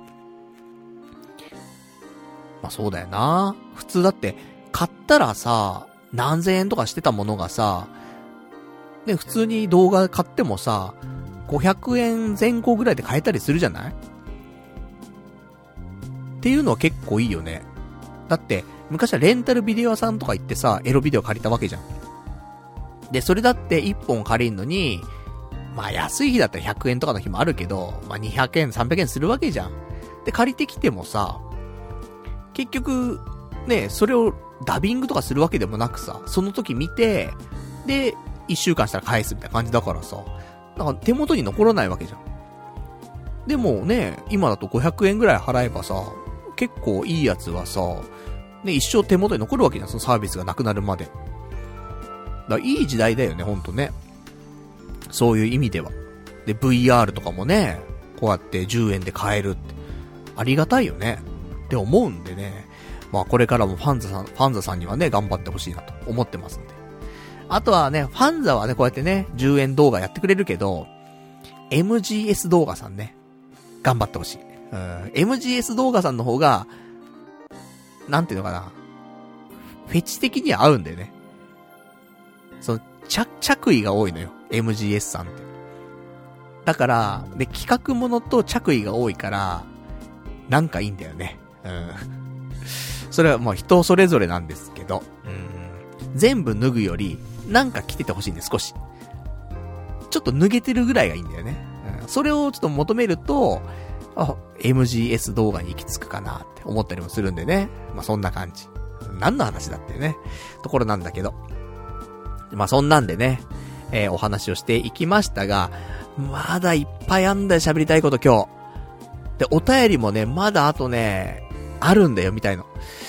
参ったね、2時間で収まるかななんて思ってるんで、まあ、ちょこちょこ喋っていきますけど、あと今週あった話をちょっとしていきましょうか。ね。今週は、そうだね、病院にちょっと足を運びまして、先週ちょっとお話ししたんだけど、あの、溝落ちの奥になんかしこりがあるぞいと。で、前にね、年末に一回ちょっと病院行って見てもらったんだけど、なんとも言えない診断で、まあ、痛くなかったらそのままでもいいんじゃないみたいなね。結局、何が理由でこれなんか溝落ちの奥になんかあんのかもわかんないし、みたいな状態だったんで、病院ちょっともう一個行った方がいいかなと思って。で、一応調べたんだけど、まあ、総合病院って、その紹介状がないといけなかったりとかするから、だからもう一回ちょっと、まあ、近場の、ね、また別の病院行って、で、そこで、まあ、見てもらって、まあ、原因が分かればそこでいいし、で、よくわかんないんだったら、ちょっと紹介状書いてもらおうかなと思って。で、病院行ったわけ。で、一応なんか12時とか12時半ぐらいまでね、その、土曜日行ったんだけど、その午前中の部が12時とか12時半ぐらいまでやってるところだったのね。で、俺11時45分に着いたのよ。まあ言ってもさ、12時半ぐらいまでやってんだったらね、11時45分で行けるだろうと思ったんだけど、えー、受付が11時半までですって言われて。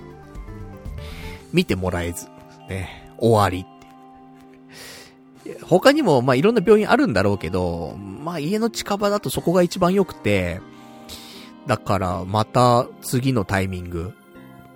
いつかなでもそこね、水曜日やってないのよ。俺で休みの水曜日にやってないのよ。だから、次の土曜日かなもう一回チャレンジしようかなと思ってます。でも多分この溝落ちのね、なんかね、しこりみたいなのはね、おそらく、剣状、剣状突起っていう。ね、あの、剣の剣ね。に、状態の状に、突起。で、剣状突起ってあるんだけど、うん、それ、な気がすんだよな。うん。結構みんな、溝落ちの奥になんかあるっつって病院行くと健常突起でしたみたいなことがあるのよ。それであってほしい。それだったら無害なのよ。ほぼ。それじゃなかった時ね。うん。腫瘍とかだった場合ね。これが怖いから。ちょっと早めにね、もう1ヶ月経っちゃうからね、気がついてからね。うん。ね、進行が早かったりするとね、もしかしたらってのあるからさ。もうちょっと次の土曜日、ね、行きたいなと思ってますけども。まあ、そんなところ。で、あとは今週はね、えー、髪の毛、切ってきた。キュービーハウスで行ってね、まあ、値上がりする前にちょっと行こうと思って。で、まあ、いつも通り1200円でね、切ってもらったんですけど、いや、キュービーハウスね、いい。何がいいかって、あの、店員さんって、その、ね、美容師の人って、まあ、いろんな人がいるのよ。おじいちゃんっぽい人がいれば、ね、お兄ちゃん、イケイケのお兄ちゃんっぽいのもいれば、お姉さんとかもいるのよ。中にはね。で、今回当たったのがお姉さんでさ、なんか久しぶりに、あのー、人と触れた。女性と触れたなと思って。別に俺が触ってるわけじゃないよ。お触り禁止だからね、キュービーハウスは。でも、お姉さんの方から触ってくれるわけじゃん。頭をさ。なんか、癒されるよね。うん。って思った。安いよ、だから。1200円で女性が触れてくれるんだぜ。逆お触りだぜ。すごいよ。こんな安いお店ないよ。うん。パラダイスと思ってね。まあ、そんなね、今日は本当に、ね、キュービーハウスありがとうみたいなね。感じだったんですけど。で、しかもそのお姉さんね、髪の毛切るのもうまいっていうね、本当に、だから、ラッキー。ねまあ、いつも行ってるお店ではあるんですけどもね。まあ、そんな感じ。まあ、かな。うん。まあ、よかったら、キュービーハウスで皆さんもね、行くと、いいんじゃないかな。ちょっとお店は選んでね、もらった方がいいと思いますけどもね。うまい人ね、いるお店、ね、キュービーハウス選ぶと、ね、幸せになれる気しますよっていう話。あと女性がね、女性のスタッフがいるところ行くとさらに幸せになりますよって話。とかかな。うん。あとはね、今週の話、まあ、先週からちょっと話したかったんだけど、あの、仮想通貨。ねここ最近仮想通貨の話してなかったからさ、ちょっとしようかなと思って。っていうのも、あの、今年に入って、仮想通貨がちょっとね、あの、戻り始めたというか。あの、俺ね、仮想通貨で IOST っていう通貨を結構持ってんのよ。あの、80万円分持ってんのよ。ね。日本円で80万円分買ったわけ。タイミングはいろんなタイミングがあったけど。で、それが、まあ、ガンガンガンガンガンガンガンガン落ちまして、で、なんか、1IOST が4円とかの時とかにも結構買ってたんだけど、い、あのー、去年末、ね、えー、年末は 1IOST が0.85円とかまで一回行ったタイミングがあって、もうめちゃめちゃマイナスだったわけ。だからその80万円だった、えー、お金が、えー、30万円になるっていうね、価値が。っていうぐらいでマイナス50万円ぐらいだったわけよ。仮想通貨の金額がね。これはしんどいと思って。このままでは死んでしまうと思ってさ、どうしようと思ってたんだけど、この、2023年、令和5年になって、なんか、徐々にね、仮想通貨がね、戻してきていまして、先週の時点でも、えー、1IOST が1.22円まで上がって、ね、0.85円がだよ。1.22円。で、今日の時点で、えー、1IOST が1.28円。またちょっと上がって。で、その一時ね、マイナス50万円。別にまマイナスって表現するからあれだけど、別にあの、マイナスにはなってないんだよね。うん。80万円が30万円になってるから、あの、マイナスってわけじゃないんだけど、まあ、評価額的にね、うん。まあ、50万円損してるって状態ね。まあ、それまあ、ちょっとマイナス50万円って表現するけど、で、それが、あの、一応今日の時点では、マイナス35万円。まだでかいけど、でも一時よりも15万円ぐらいさ、戻してるわけよ。だからさ、ちょっとね、あの、首の皮一枚繋がってるというか。で、これがもうちょっと上がってくれればね、トン、トントンとか、あるかな？そんな世界線あるのかな？わかんないけどもね。もしくは儲かるって世界線あんのかな？それ夢見て80万円ぶっ込んだんだけどさ、ねえ、だって、もうさ、逆転しようがないじゃん。正直俺、みたいな人間は。こっからね、なんか大きくさ、お金稼ぐとかも多分ないよ。それ考えたらさ、ちょっと夢見るしかないじゃん。ね、夢見る少女じゃいられないわけよ、私も。だからね、ぶっこんだけど、これが1億円とかなる。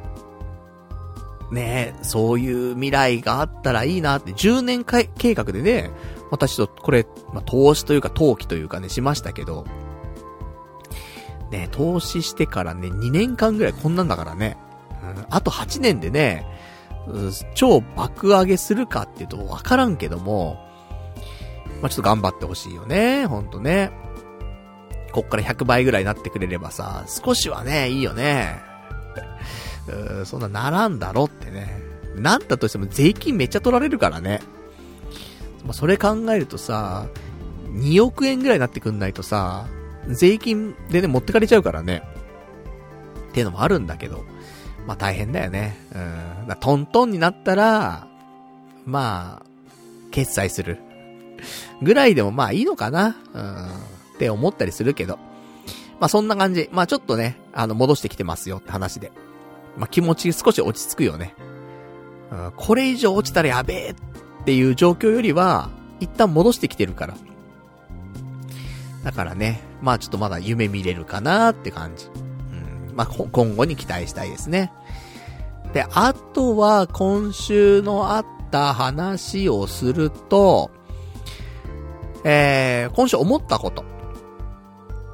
あるんですけど、えー、今週あった話、あ、今週思った話がですね、なんか、俺一時、2ちゃんのまとめサイトっていうのを、めちゃめちゃ、めちゃめちゃ見てた時期があって、で、みんなに言われたんだよね、リスナーのみんなに。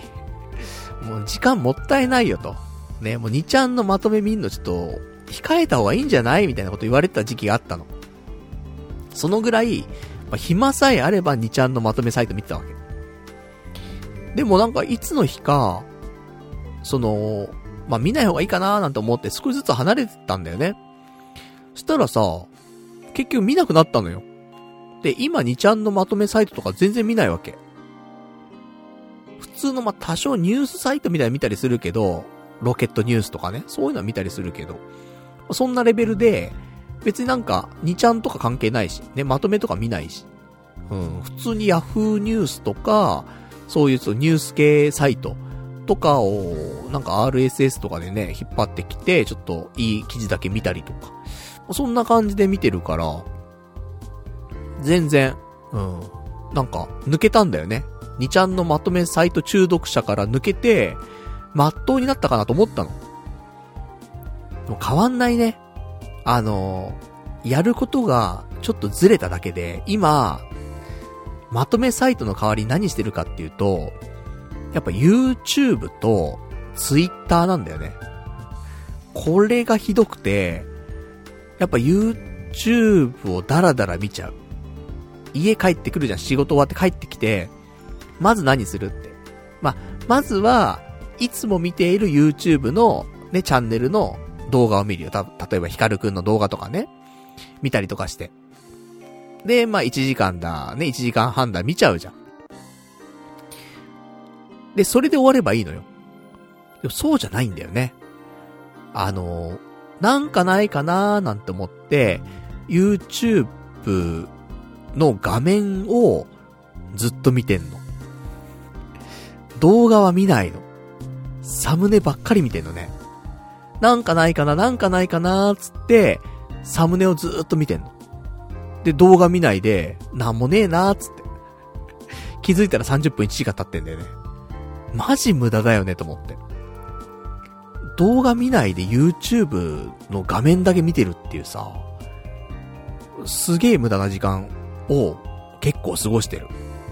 まあ、中にはね、あの、面白そうかなって見るときもあるけど、ただなんかね、うん、ブラウジングだけしてるみたいな感じの時間が多いから、もったいないなと思うし、ツイッターとかもそう。なんか、ダラダラとタイムライン見て、終わっちゃうみたいな。何も生み出さないみたいな。感じの時間がすごい過ぎてて、一日のうちに、やっぱ、1時間2時間ね、そういうなんか、なんでもない時間が、結構、使われてんなと思って、ちょもったいなすぎるなと思って。ね、まとめサイト見てた方がまだマシじゃねえかと思ってさ。多少なりともね、なんか話題とかにはなるじゃん。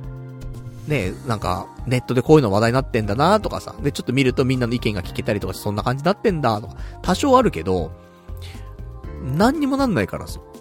無駄な時間だなと思って、もったいないと思って。で、よくよく考えてみると、俺家帰ってくんのが20時半ぐらいなわけ。で、まあまあ寝る時間はまあ遅い時もあればね、いろいろあるけど、まあ深夜1時半ぐらいまで起きてるじゃん。まあ別に次の日の仕事もね、俺そんな早くないからさ。って考えると、まあ家帰ってきてから寝るまで5時間ぐらいあるわけよ。したらさ、あ、もっと有効に使えるんじゃないって思うんだよね。で、例えば、その5時間を30分で割りますと。そうすると、10分割できんだよね。って考えたときに、大体物事ってさ、30分ぐらいできるじゃん。30分時間あったら、大抵のことできると思うんだよね。まあ、ものによるけど。そうすると、ね、5時間を30分で割って10分割して、したら、家帰ってきてから、まあまあうまくやれば10個ぐらいのことができるわけよ。そんなね、YouTube 見て、Twitter 見て、あ、5時間経っちゃった。寝ようって。にはならないわけよ。10種類のことができんのよ、本当は。うまくやればね。まあもっと細分化できるかもしんないけど、まあでも30分くらいがいいところだと思うんで、で、例えばなんだけど、30分でできることとかね、考えると、まず、じゃあ、10分割した中で、じゃあ1枠目。食事。ね、30分。まあまあいいでしょ。で、まあ、YouTube も、まあまあ見るよ、普通にね。それは日課だから。じゃあまあ、2枠使おうか。ね、2枠使って、まあ、1時間 YouTube 見ましょうと。で、アニメも見ないといけないよね。私の場合は特にね。うん。なんで、まあ、ここも、まあ、アニメ1本30分だとして、まあ、2本見るとして、ね、まあ、2枠。ね、1時間でアニメ見ますと。だ食事、YouTube、アニメで一応もう5枠使ったよね。で、まだ、あと5枠あんのよ。で、ここを、例えばだよ、読書。ね、1枠読書に当てますと。30分1日読書したらどうですかと。いいよね。昔はしてたんだよ。若い頃は。それラノベだったかもしんないよ、もしかしたらね。でも、小説とか読んでた、活字を読んでたんだよね。とかさ、ね、まあビジネス書読んでた時期もあればさ、いろいろあるわけじゃん。漫画だった時もあるかもしんない。でも、本を読むってことをしてたんだよね。30分なり1時間なり。全くしてないよ。ね、あのー、ま、毎日ワンピースは1話読んでます。あと水曜日にサンデーは読んでます。あと火曜日にテムパル、ね、うん、あの、ピッコマの、読んでます。ぐらいなわけ。ね、全部漫画なわけ。だからさ、ね、1日、その30分の枠、一つを読書っていう風にしたら、いいよなと思って。うん、今のこのなんか堕落した生活の中にはね。で、あとは、とはいえ、ね、こういう普通の生活だけしてたんだと、俺今年は YouTube ね、頑張っていくって話もあったから、から YouTube について考える時間もね、必要かなと思って、まあ、2枠ぐらい、ね。例えば配信したりとか、収録したりとか、企画考えたりとかね。それまあ1日1時間ぐらい使おうよって話でさ、これ2枠ぐらい使うじゃん。で、あと、ね、もう10年やってます、パズドラ。まあ、パズドラもね、あんまやってないけど、まあなんか、日付変わった時にね、ダンジョンちょっとやったりとか、あと、ログインのね、なんか、広告再生してね、動画見たりとかなんかいろいろあるから。とか、まあダンジョンちょっとやったりとかもあるから、まあ、一枠、30分ね。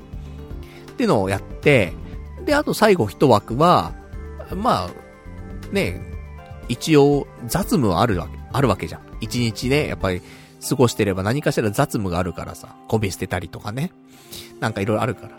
まあ雑務に当てるもよし、まあでも毎日雑務あるわけでもないから、例えば運動するのもよし30分ぐらいね。あと日によってはオナニーするのもありだと。っていうなんか、まあなんか、マルチに使える枠っていう感じでね。で考えると、今ので10枠なわけよ。1日5時間一応自由な時間があれば、このぐらいのことはできんだよね。うん。食事して YouTube 見て、アニメ見て、読書して、何かそういう配信関係、YouTube 関係やって、パズドラやって、雑務こなすってことできるのよ。うん。だからさ、なんか、お金も大事だけど、やっぱ時間も大事って言われるじゃん。ね、やっぱり年取れば取るほどさ、もうね、先も短くなっていくわけだからさ、時間大事だよなっていう話もあるから、だからなんかダラダラとね、その、YouTube、動画も見ずに、ね、なんかいい動画ねえかなって探して1時間とか2時間とか。ね、Twitter タイムラインダラダラ見て1時間2時間と。そういうのやめましょうと。ね。時間区切って、やりましょうと。いうことちょっと思った。うん。で、実践してみると、まあ、意外と、まあ、抜けないよね。うん、元々の生活が。だから、なんだかんだで、まあ、いろいろずれ込んだりはするけども、でも、やっぱ意識することで少し変わるよね。うん。結局なんかアニメもさ、見なきゃな、見なきゃな、見なきゃなって表現もあれなんだけど。でもなんか、今日一本見とこうかな、二本見とこうかなとかあるけど、でもなんか結局 YouTube 見て終わっちゃうとかさ、あったりするんだけど、でも、うん、アニメは2本見よう。で、決めてれば、じゃあ何時までには、ね、YouTube はもう見終わって、アニメの時間にしようとかさ。ね、0時過ぎたらもうアニメ見ようとかさ。さあ2本見て1時でしょみたいなさ。で、あと30分なんか雑務して寝ようみたいな。できるから、なんか、そういう感じにしないと 今更みたいなね。40過ぎてそんなこと考えてんのかい？って話なんだけど、なんか改めて、うん、な、ダラダラしちゃってんなと思って、ほんと。で、こうやってちょっと時間区切って、うん、なんか枠、枠で考えるとね、まあちょっといいなと。うん。まあ、仕事とかはさ、そういうやり方ね、あったりすると思うんだけど、なんか私生活にまでそういう風にするのはなんか息苦しいかなとも思ってたんだけど、しないともったいないし、進まないよね。人生が。って思うし、だ有効に使わないとなと思ってさ。まあ、そんなわけで。だから今年はね、うん、ちょっとこういう考えでもね、やっていこうかなと思ってるんで、だ無駄に、うん。まあでもね、ついついやっちゃうんだけどね。その、平日は多少ね、メリハリつけられるかもしれないけど、休日とかね、より時間があるじゃん。で、特にすることなかったりすると、こういう感じになっちゃうからさ。まあね、休日もね、休日こそね、30分で区分けしたらさ、めちゃめちゃいっぱい枠できるからね。それで枠埋めてくっていうね、感じ取れたら、なんか、充実した一日が送れんじゃないかしら、なんてね、ちょっと思ったんで、まあ、ライフハックですな、これはな。うん。まあ、うまく、やれればいいんですけど、ね、やれるんでしょうかっていうね、話。じゃあ、あと、ね、えーと、他にもね、今日は盛りだくさんだなちょっと喋っていくけど。じゃあ、こ、ここらで、ね、言っときましょうか。ね。皆さんお待ちかね。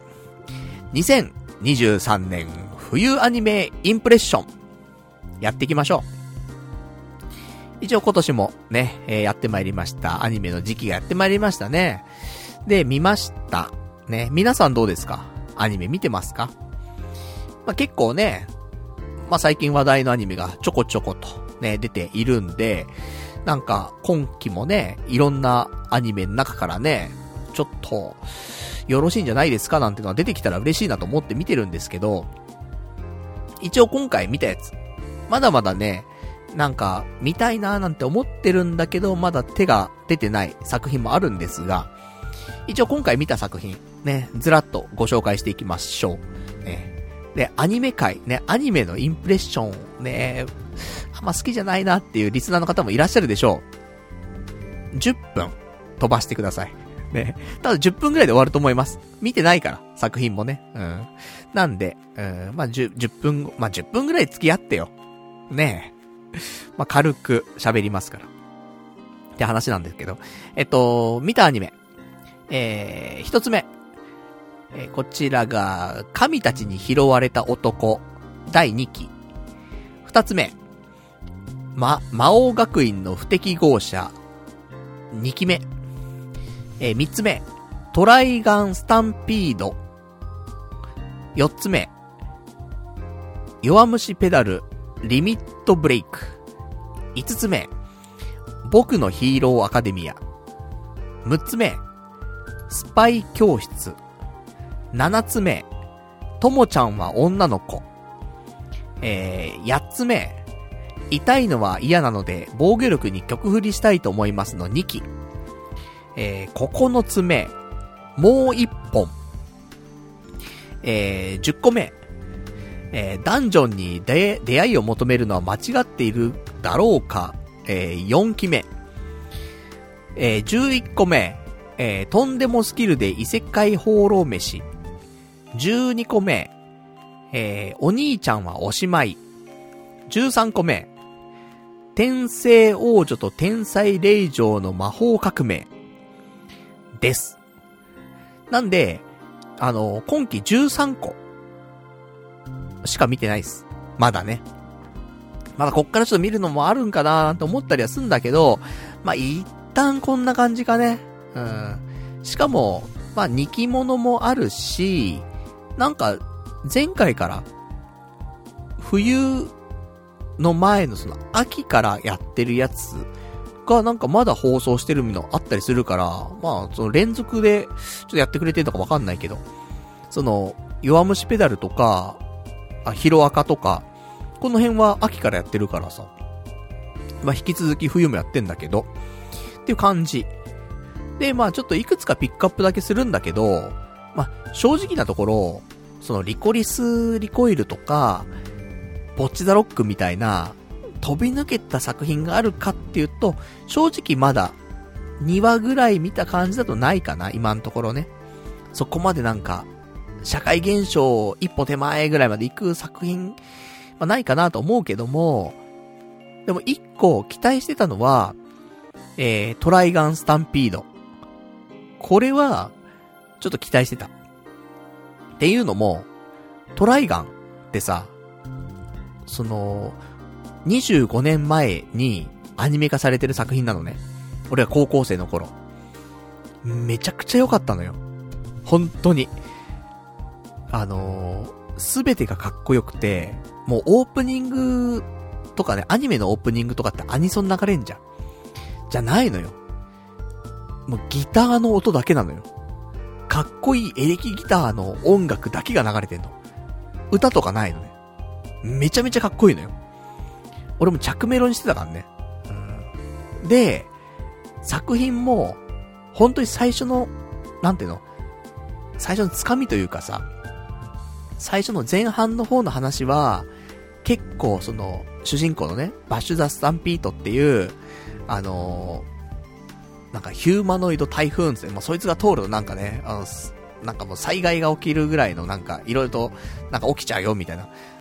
っていうやつが、いろいろとなんか巻き込まれつつもね、まあストーリー進めていくんだけど、で、そのバッシュの活躍というかさ、かっこよさとかさ、そういうのが結構あって、なんか、見てて爽快だし、おもろいのよ。普通に。ただ、話が後半になってくと、そのバッシュの生い立ちだったりとか、なんか結構暗い話とかにもなってくるのね。重いというか。ストーリー性がすごい出てくるの、今度。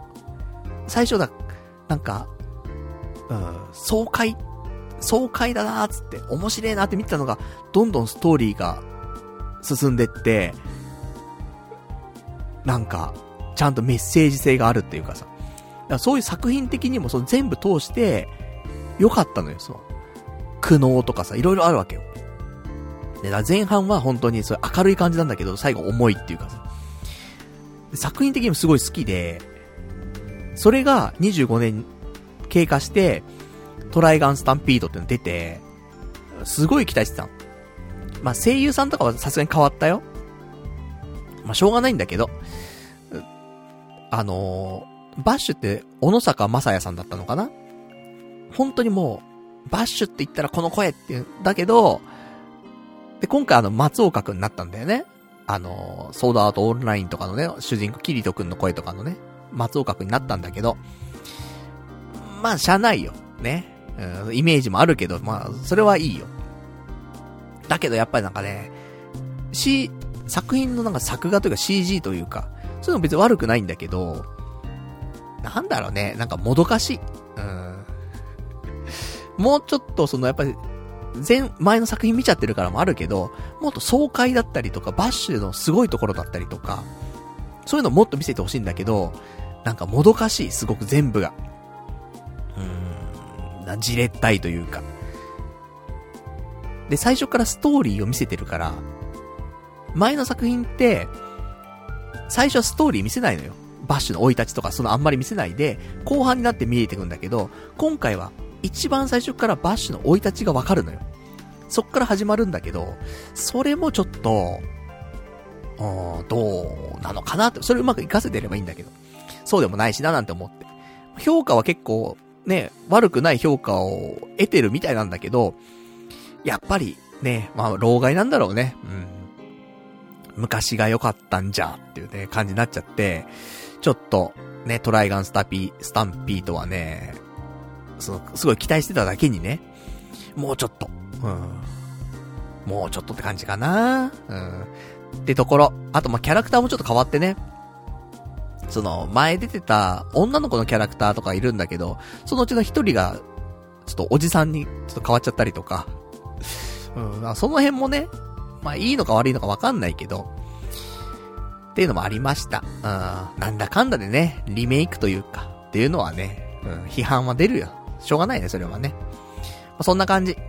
ね、まあまあ今後に期待したいなってところなんですけど。あとは、そうだなまあでも、どれも面白いんだけどね。うん、あと、ともちゃんは女の子っていうアニメ。結構評判いいんだけど。俺これ昔ラジオで喋ったんだよね。ともちゃんは女の子っていうウェブ漫画があって、これ、結構昔にこれ面白いって言ってたんだよね。それのアニメ化。うん、だと思う。で、見たんだけど、うん、なんかでも、ウェブアニ、ウェブ漫画版の方が良かったかなと思って。わからんけどね。うん。まだ1話しか見てないです。まあ、そんな感じ。だったりとか、あとは、えー、そうだね。あまあ、お兄ちゃんはおしまい。ちょっと話題なのかな。なんか、お兄ちゃんが、女の子になっちゃうんだけど、むす、なんか妹が、なんか、結構天才っぽくて、その子が作った薬を、なんか飲まされて、朝起きたらお兄ちゃんだったはずの人が、なんか、女の子に、可愛いちっちゃい女の子にちょっと変わっちゃっててみたいな。お兄ちゃんはおしまいで女の子になってるってやつなんだけど、うん、どうなんだろうね。1話で止まってる。うん。この、この後どうなっていくんだろうっての話もあってさ。なんか、そんななんか、次どうなんだろう、次どうなんだろうって感じでもなかったんで、まあちょっとまあ2話見ないとわかんないかなと思うんだけど止まってる。とか。いろいろありますけど。で、えー、まあおすすめとしては、一応3つあげましょうと。いう風なところを考えると、まあ一つは、えー、痛いのは嫌なので、防御力に全振り、あ、曲振りしたいと思いますの2期。が、うん、3、3位かな、今回。今期の。これ、1期がすごい好きで、俺。で、うん。まあ、主人公のメイプルちゃんっていう子が、そのなんかオンラインゲームとか初心者なんだけど、初心者がゆえに、なんか、想像の斜め上を行く行動ばっかりして、それが全てプラスに働いてどんどん強くなっていくってやつなんだけど、で、これが、まあ、一期は、本当テンポも良くて、どんどんどんどんメープルがわけわかんない強くなり方してって面白いんだよね。で、それの2期で、それをちゃんと引き継いだ状態で、普通にその話進んでいくから、仲間とかもね、もう全部増えた状態で、まず2期ね、普通に話進むんで、まあ相変わらずな感じで、うん、はちゃめちゃな感じ。ね、面白くてさ、いいなと思うんだけど。まあ2期物だから、まあ1期から見なくちゃいけないんでね。あれなんだけど、あの、意外と、このなんか、いわゆるザ・ラノベっていう感じ。あの、悪くないっすね。うん。私は好き。かなうん、楽しんで見れるかなと思います。で、じゃあ2番目今回何かっていうと、えー、第2位は、とんでもスキルで異世界放浪飯。かなうん。いや、おもろいよ。普通に。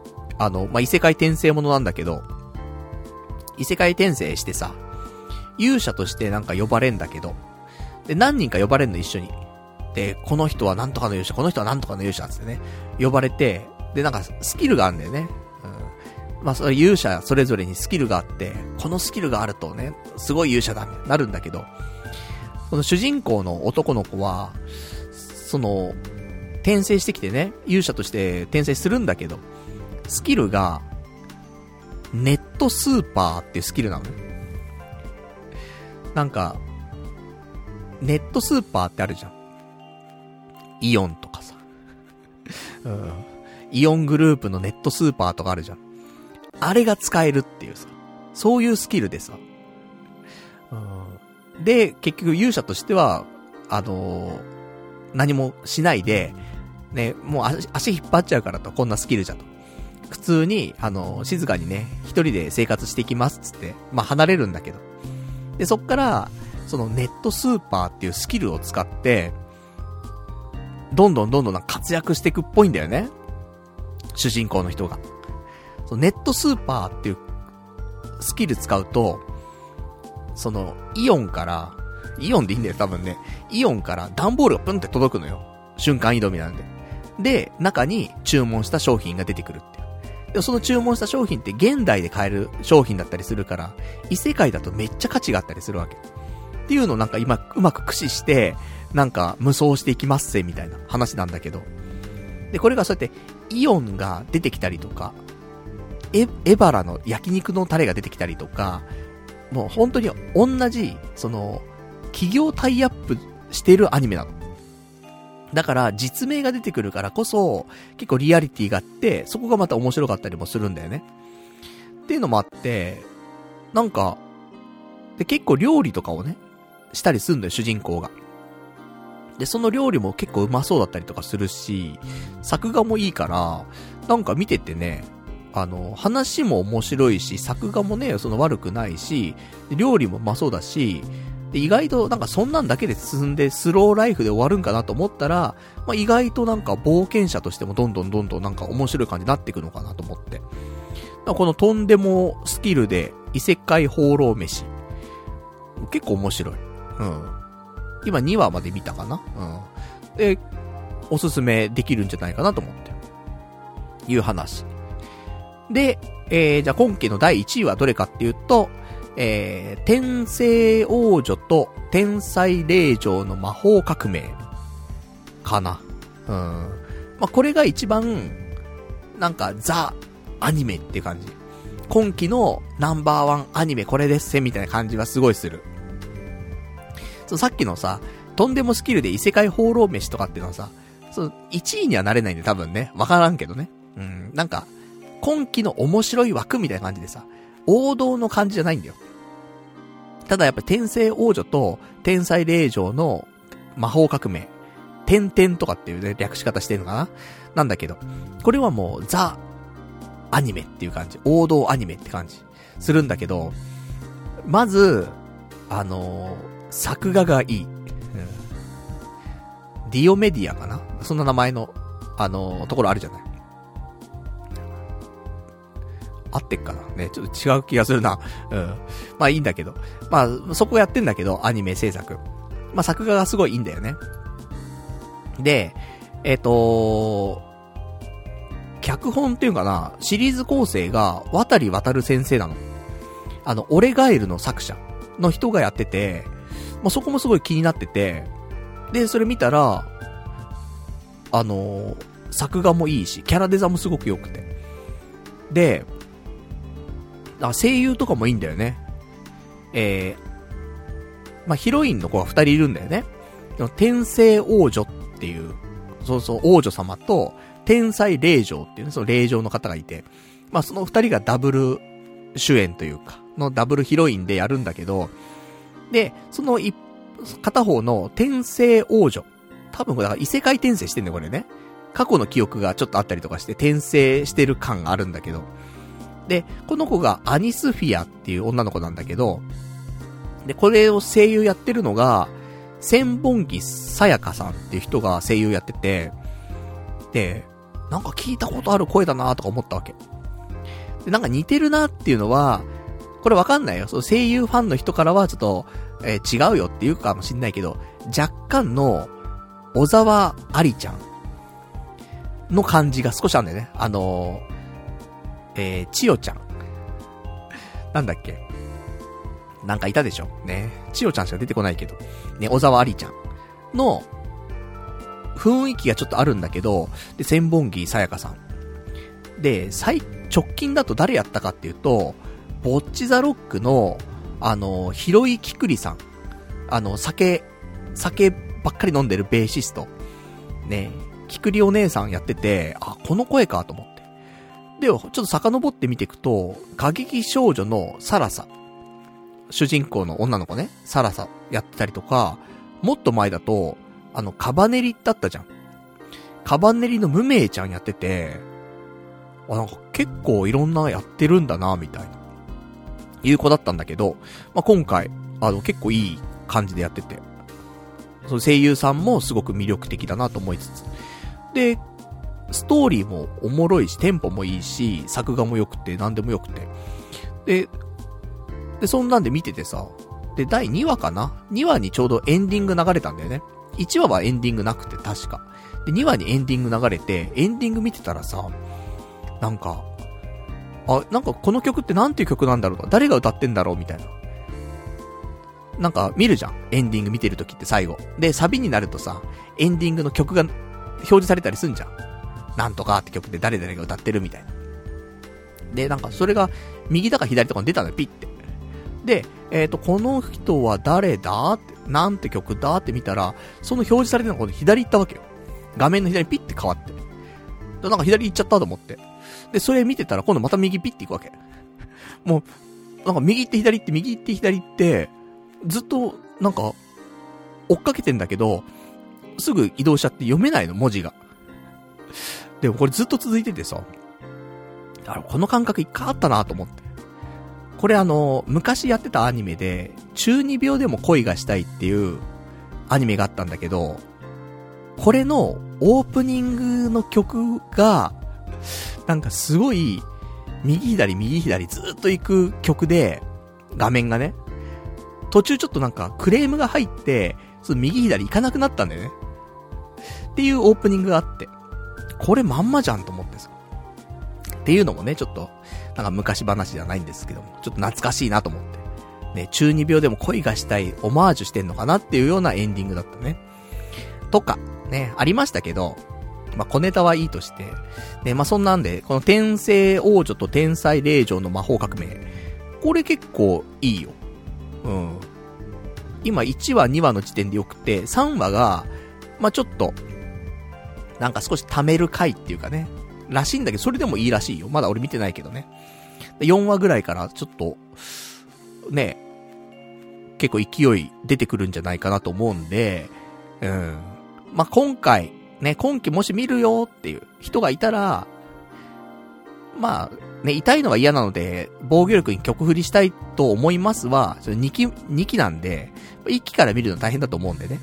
見てない人はまあまあ、って感じなんだけど、そしたらあと、とんでもスキルで異世界放浪飯と、天聖王女と天才霊場の魔法革命。まあ、この2本見とけば、今季はいいんじゃないですかと。ね、思ったりはしますかね。他にもね、いろんな作品あるんだけど、うーん、まあ、この2つ見とけばって感じかな。うん、って私は思いました。で他にも皆さんいろいろ見てると思うんで、おすすめあったら教えてほしいね。いや、もうパルさんなんでこれ見てないのと。ね。これが、ね、そのもうリコリコと、ボッチザロックと、で、今回はこれみたいな、これなんで見てないの？みたいなのあったら教えてほしい。意外とね、あの、見逃してるのもありますから。っていう感じでございました。ねちょっと、ね、そんな話をしたかったね、俺もね。えー、まあ、アニメを、まあ、ちょっと日々ね、1本2本毎日見てますから。まあ、そんなんでみんなともね、そういうちょっとお話を、アニメの話がなかなかできないからね。やっぱ、まあ、リスナー層がさ、やっぱ40ぐらいの人多いわけじゃん、多分。ね。俺がやっぱし40超えてるから、やっぱ同年代の人多くなってくんのよ、聞いてる人って。そうするとアニメ見てるのも減るよね。そりゃ。いや、そりゃそうなのよ。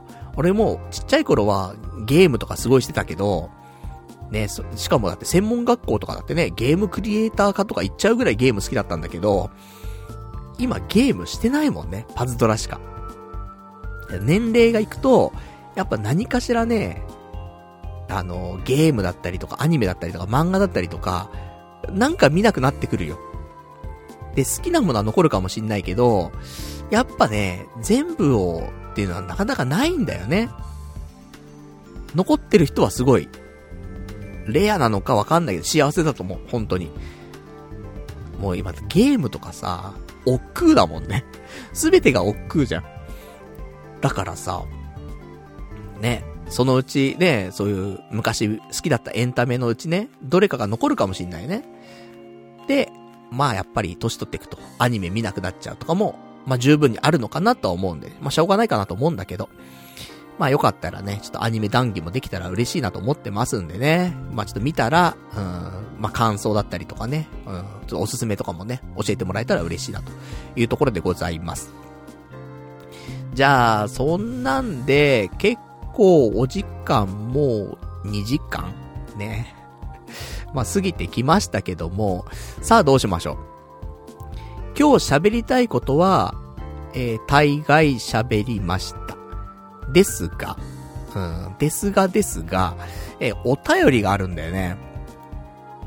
お便りが、えー、いただいてます。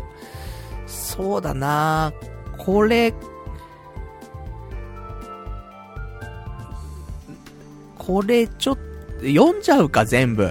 ね。じゃあ、ちょっと、短いのを二つ読んだ後に、えー、長いのがちょっと一個来てるので、これを読んで、今日は終わりにしたいと思います。ね。えー、じゃあ一つ。えー、ラジオネーム、どうも僕ですさん。えー、パルさんのリツイートを見て、えー、昨日があの名作、サウンドノベル、街の25周年だったことを知りました。友人から借りてサターンでプレイした日が懐かしく感じます。この作品の影響で今でも雪印コーヒーを愛飲していますし、えー、曜日を見るとふとチンチコールを思い出してしまいます。過去に、えー、幾度か街についてラジオでも話されていますが、えー、今一度パルさんの街愛を教えてくださいというね、お便りいただきました。ありがとうございます。ね。知ってる人はどんぐらいいんだかわかんないけども、昔あったのよ。25年前に。サウンドノベルっていうね、まあ、ゲームの、まあ、ジャンルがありますけど、それで街っていう作品があって、これセガサターンで最初出て、まあ、その後ね、プレイステーションにも一色されたし、PSP とかにもなったし、あと今だと普通に、なんか、ネット配信的な、あんのかな？わかんないけど。まあありますよ、いろいろね。いろんな配信の方法が増えたんだけど、最初はセガサターンで出まして。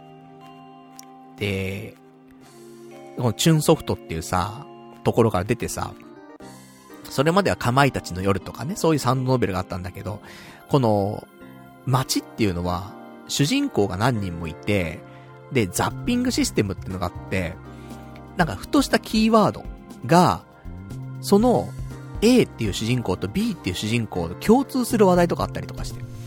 で、そっから、ザッピングシステムつって A の主人公の話進めてたのに、その話題が出たことによって B の主人公に移動できるみたいなのあるのよ。で、そっからまた話が進んでいってみたいな。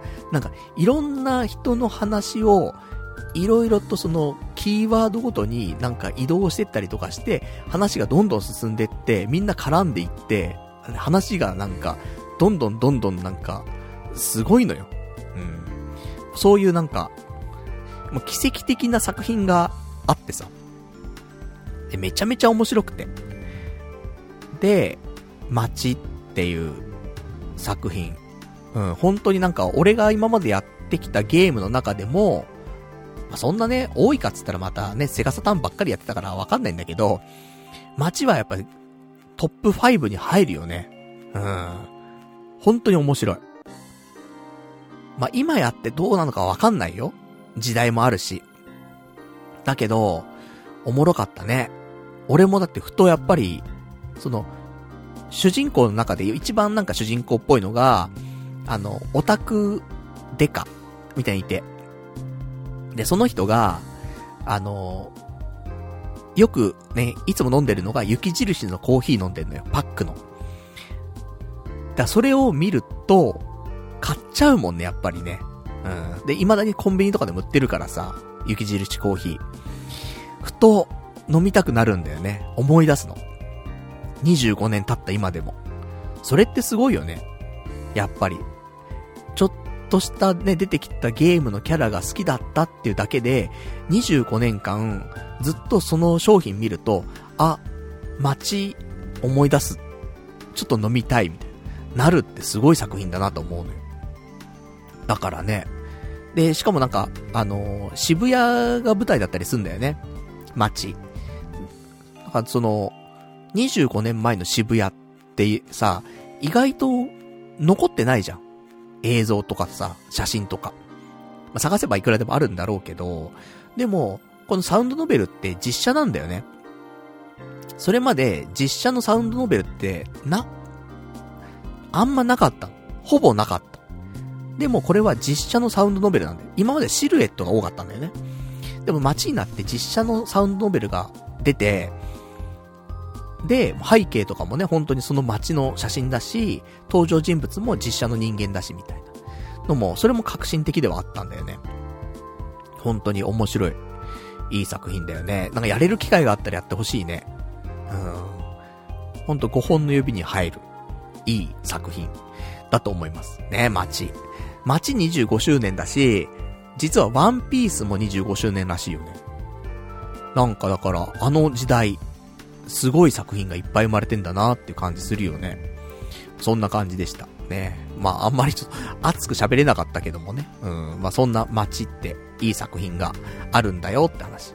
で、その後の続編じゃないんだけど、その後に、あの、428っていうね、またチューンソフトが出した話で。でもこれも、428渋谷ってね、読めるんだけど、また渋谷が舞台の、ね、サウンドノベルが出てて。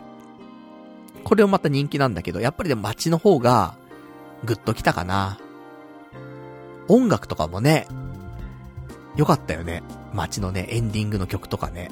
うん、すごい良かった。まあ、そんな話。で、あとは、えーと、お便りいただいてます。ラジオネームひろちゃんさん。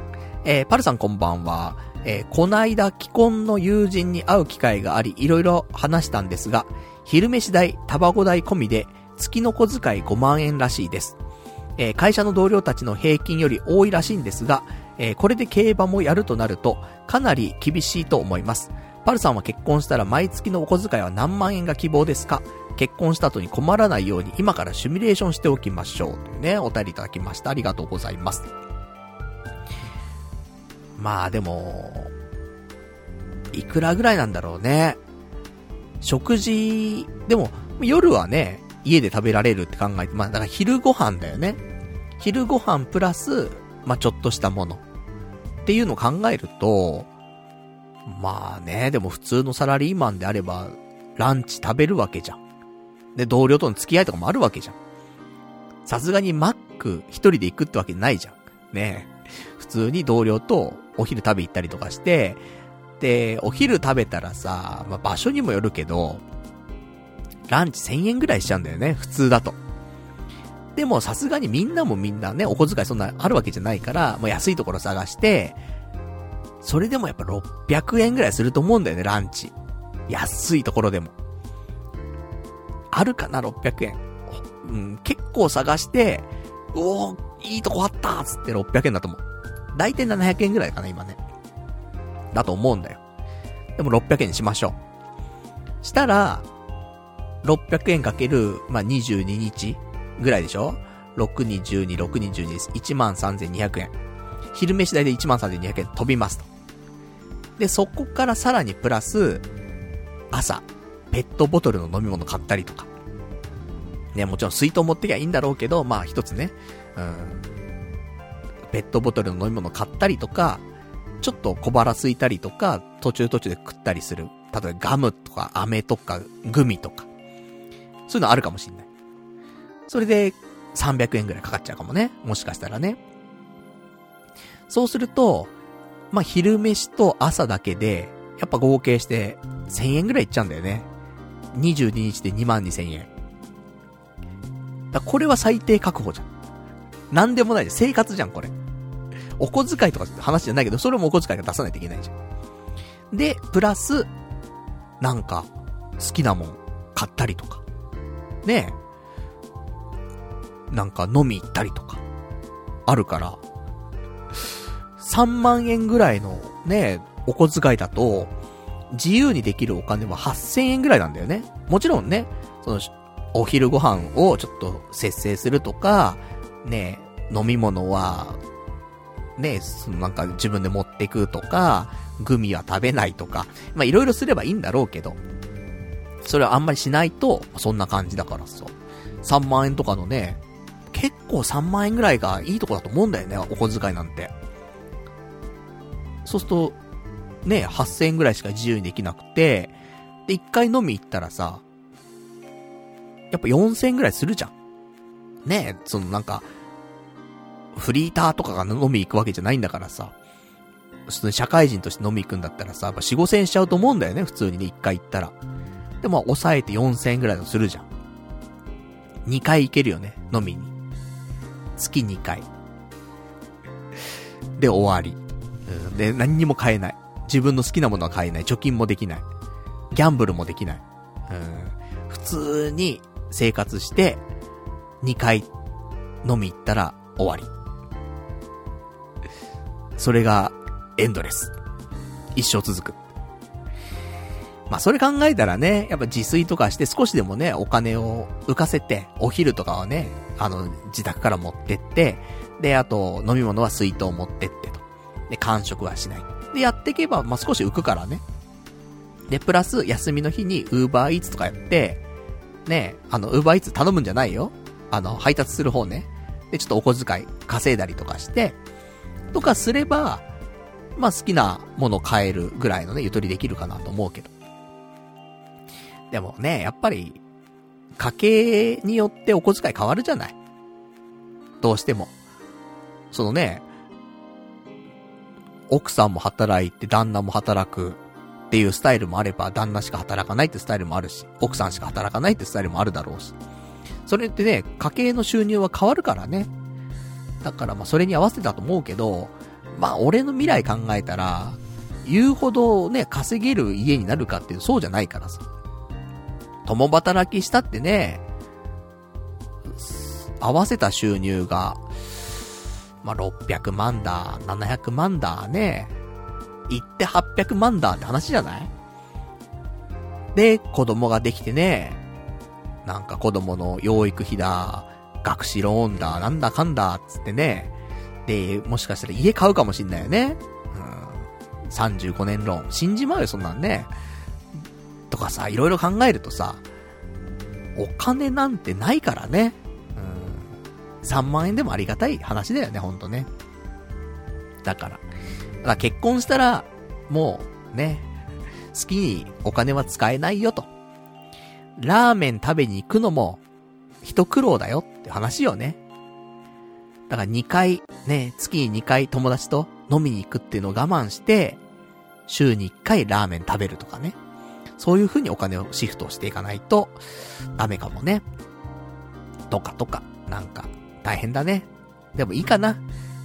あの、家族がいる幸せの方が大事よ。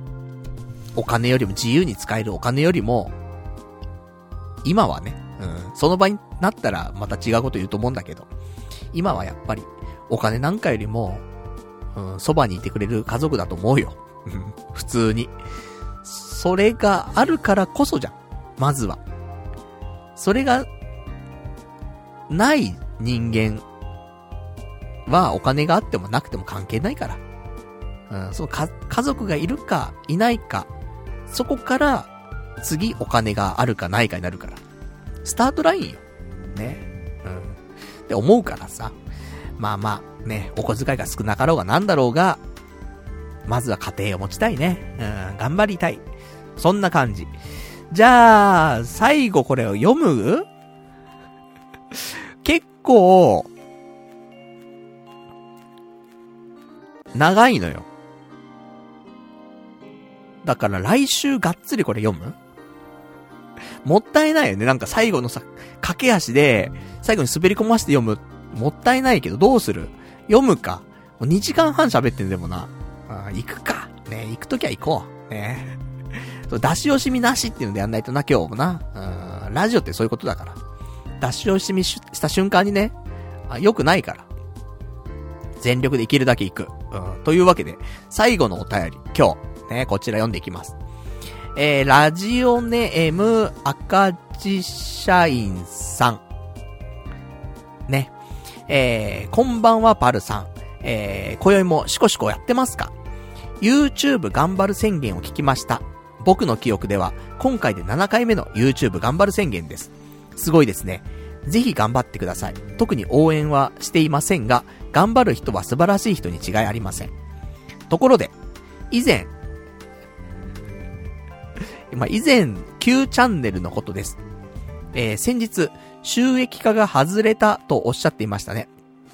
僕は、なおさら Q チャンネルを運用し直した方がいいと思うんですけど、僕の意見間違ってますかね収益化が、収益化が外れたとはいえ、1000人以上いるチャンネルを眠らせているのはもったいないと思うのですが、もう、まあお任せします。えー、出過ぎたことを言いました。えー、悔いのないようにやってください。さらにもう一つ話題をあげます。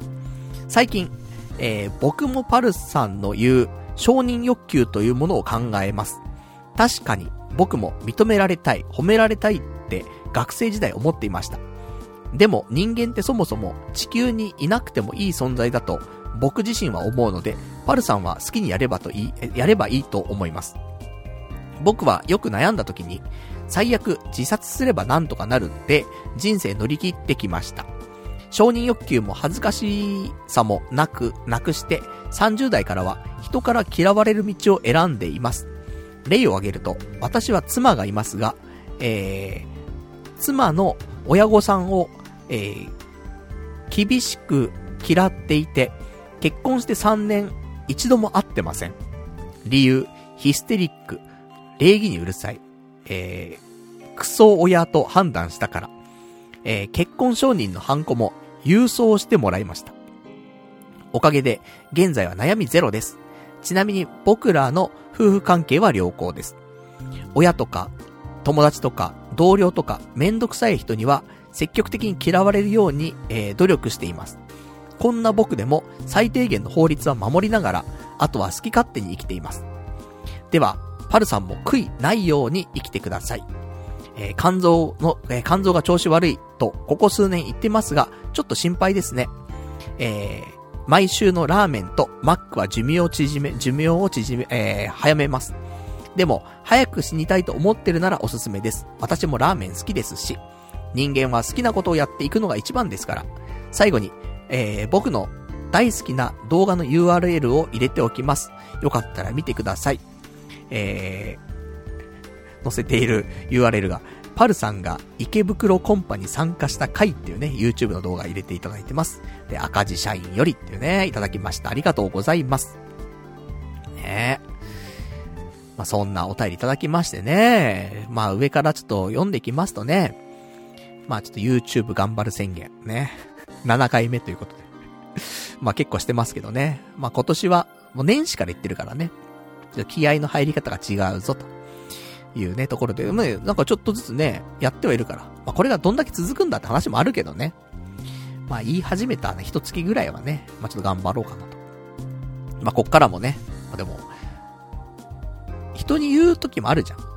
YouTube やってんだ、何人ぐらいいるのってなった時に、いや、100何人とか、ちょっと恥ずかしいじゃん。やっぱ1000人とか1万人とか言いたいじゃん。見えもあるよね。うん。でも、それも一つのね、なんか、原動力にはなるからさ、見え張りたいっていうのは。結構そんなもんだよ、人間なんでね。いい車乗りたい、いい女と付き合いたいとかさ。そういうのはさ、いい酒飲みたいな見えだからね。うん。でも見えが、やっぱ一つ原動力にはなるから。だからチャンネル登録者数を増やしたいってのは見えもある。だからそれが、まあ一番なんか、うん、いい理由かもしんないね、逆にね。とか、ね。で、あと9チャンネルは、まあもったいないけど、うん、まあちょっと1からやろうよ。って思ってます。うん、だ、でもいいじゃん。うん、でも9チャンネル、まあいいいいかな、うん。まあ1からやるんだよ。ね。出直しだ。ね。今年からやるんだよ。っていうことでさ。って言ってもね、結局、じゃあ、ね、今のチャンネルってね、ライブ配信とショート動画しかほぼ上げてないから、普通のね、いわゆる普通の動画って、ね、ラーメン、カップラーメン食べてみたって動画1本しか上げてないから、これをね、やっぱりちょっとずつね、あの、充実させていかないといけないなと思ってますけどもね。まあ、頑張っていきます、そこは。ね。もったいないけどね、前のチャンネルもね。まあ、これから今のチャンネルがね、大きくなると信じて、ね、頑張っていきましょう。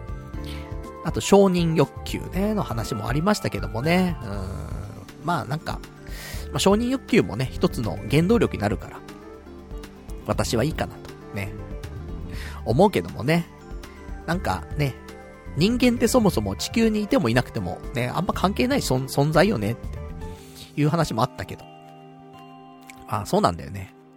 なんか、狭い、狭い世界でね、いろいろ考えちゃうと、なんか、思い込んじゃうの、思い詰めちゃうのもあるけど、広く考えるとね、そうでもないんだよね、いろいろね。学生の頃、学校が全てだったりしたけど、大人になるとそうでもないじゃんってなるし。だから、ね、もうちょっと広く考えてね、行った方がいい時もあるよね。とは思うけど。うん、まあ、いいバランスが必要よね。達観しすぎちゃってもあれだし。うん。かと言ってね、視界が狭くなりすぎちゃってもあれだし。いいバランスでね、生きていくのが一番なんかいいかなと思うけど。ねまあ、そんな、ね。まあ、あと、ね、赤字社員さんは人から嫌われる道を選んでやってるっていうね、話で。ね、親御さんにも会ってないって。ね、結婚した奥さんのね、親御さんに会ってないってね。それもすごいよね、なかなかね。うん、結婚して3年1回も会ってね、すごいよね。まあ、嫌いな人とね、積極的に会う必要もないからね、別にね。まあ、難しいね、そこね。うん。まあ別になんで、かでもなく不可もなくっていう感じで、あった方がいいのかなって思いがちだけど。まあ別にね、うん、好きな人たちとだけ付き合ってる方がまあまあ、まあいいはいいよな。本当は。それは本当の理想形かもしんない。本当はね。なかなかできることじゃないけど、うん、まあ、ね、アドラーのあのね、本だって言ってますよ。嫌われる勇気つってね。いいのよね。うん。嫌われてもっていうスタンスで言ってもね。その方が。で、結果好きな人たちだけ集まればね、いいんだよね。うん。まあ、なかなかできる人はね、うん、少ないかもしれないけどもね。まあ、それがちゃんといけてるって、いけて、普通に今生活できてるんだったら問題ないもんね。まあ、そんなところでしょうかね、ほんとね。まあ、なんか、あんまり思い込んでもいけないしね。うん。もう少し気を楽にして、なんかしがらみに囚われないでね、生きていくのが、まあいいスタイルなのかもね、ほんとね。あとは、ね、そんな、ね、パルさんも悔いないように生きてくださいねってことでね。まあ体の調子悪そうだから、まあ気をつけなさいよっていうね。ラーメンとマックはね、控えなさいよって話なんで。まあちょっと、い、昔に戻ろうかね。一、一週間に一回だけ、まあチートデイ、ね。なんかご褒美炭水化物って日があったもんね、昔ね。そういう感じちょっと戻さないといけないかもね。日々野菜炒め食べて。で、週末だけね。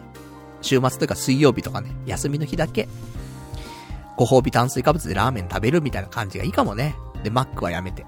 うん。まあ、長生きしてなんぼ、な、長生きっていうか、健康に生きてなんぼだからね。その、健康じゃない中で長生きしてもさ、ただ苦しい時間が長いだけだから意味ないからね。健康で長生きするのが一番だから。なんて思いますけどもね。うん、ちょっと気をつけましょう。健康は。うん、そういう年だ、本当にな。40超えてきたらな。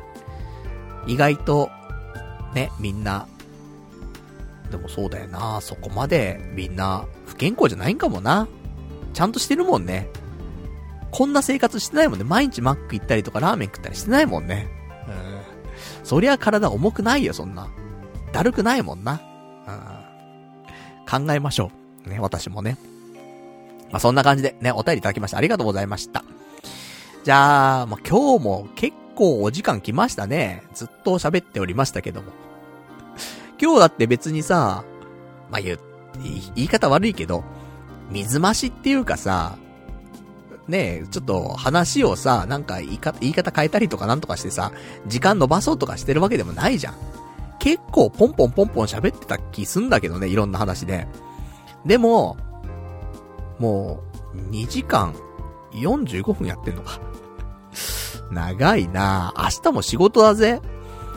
しかも、明日終わったら、昔のね、あの、不動産の仕事してた頃の同僚と、ちょっと、飯行くのよ。もう結構久しぶりに会うんだけど。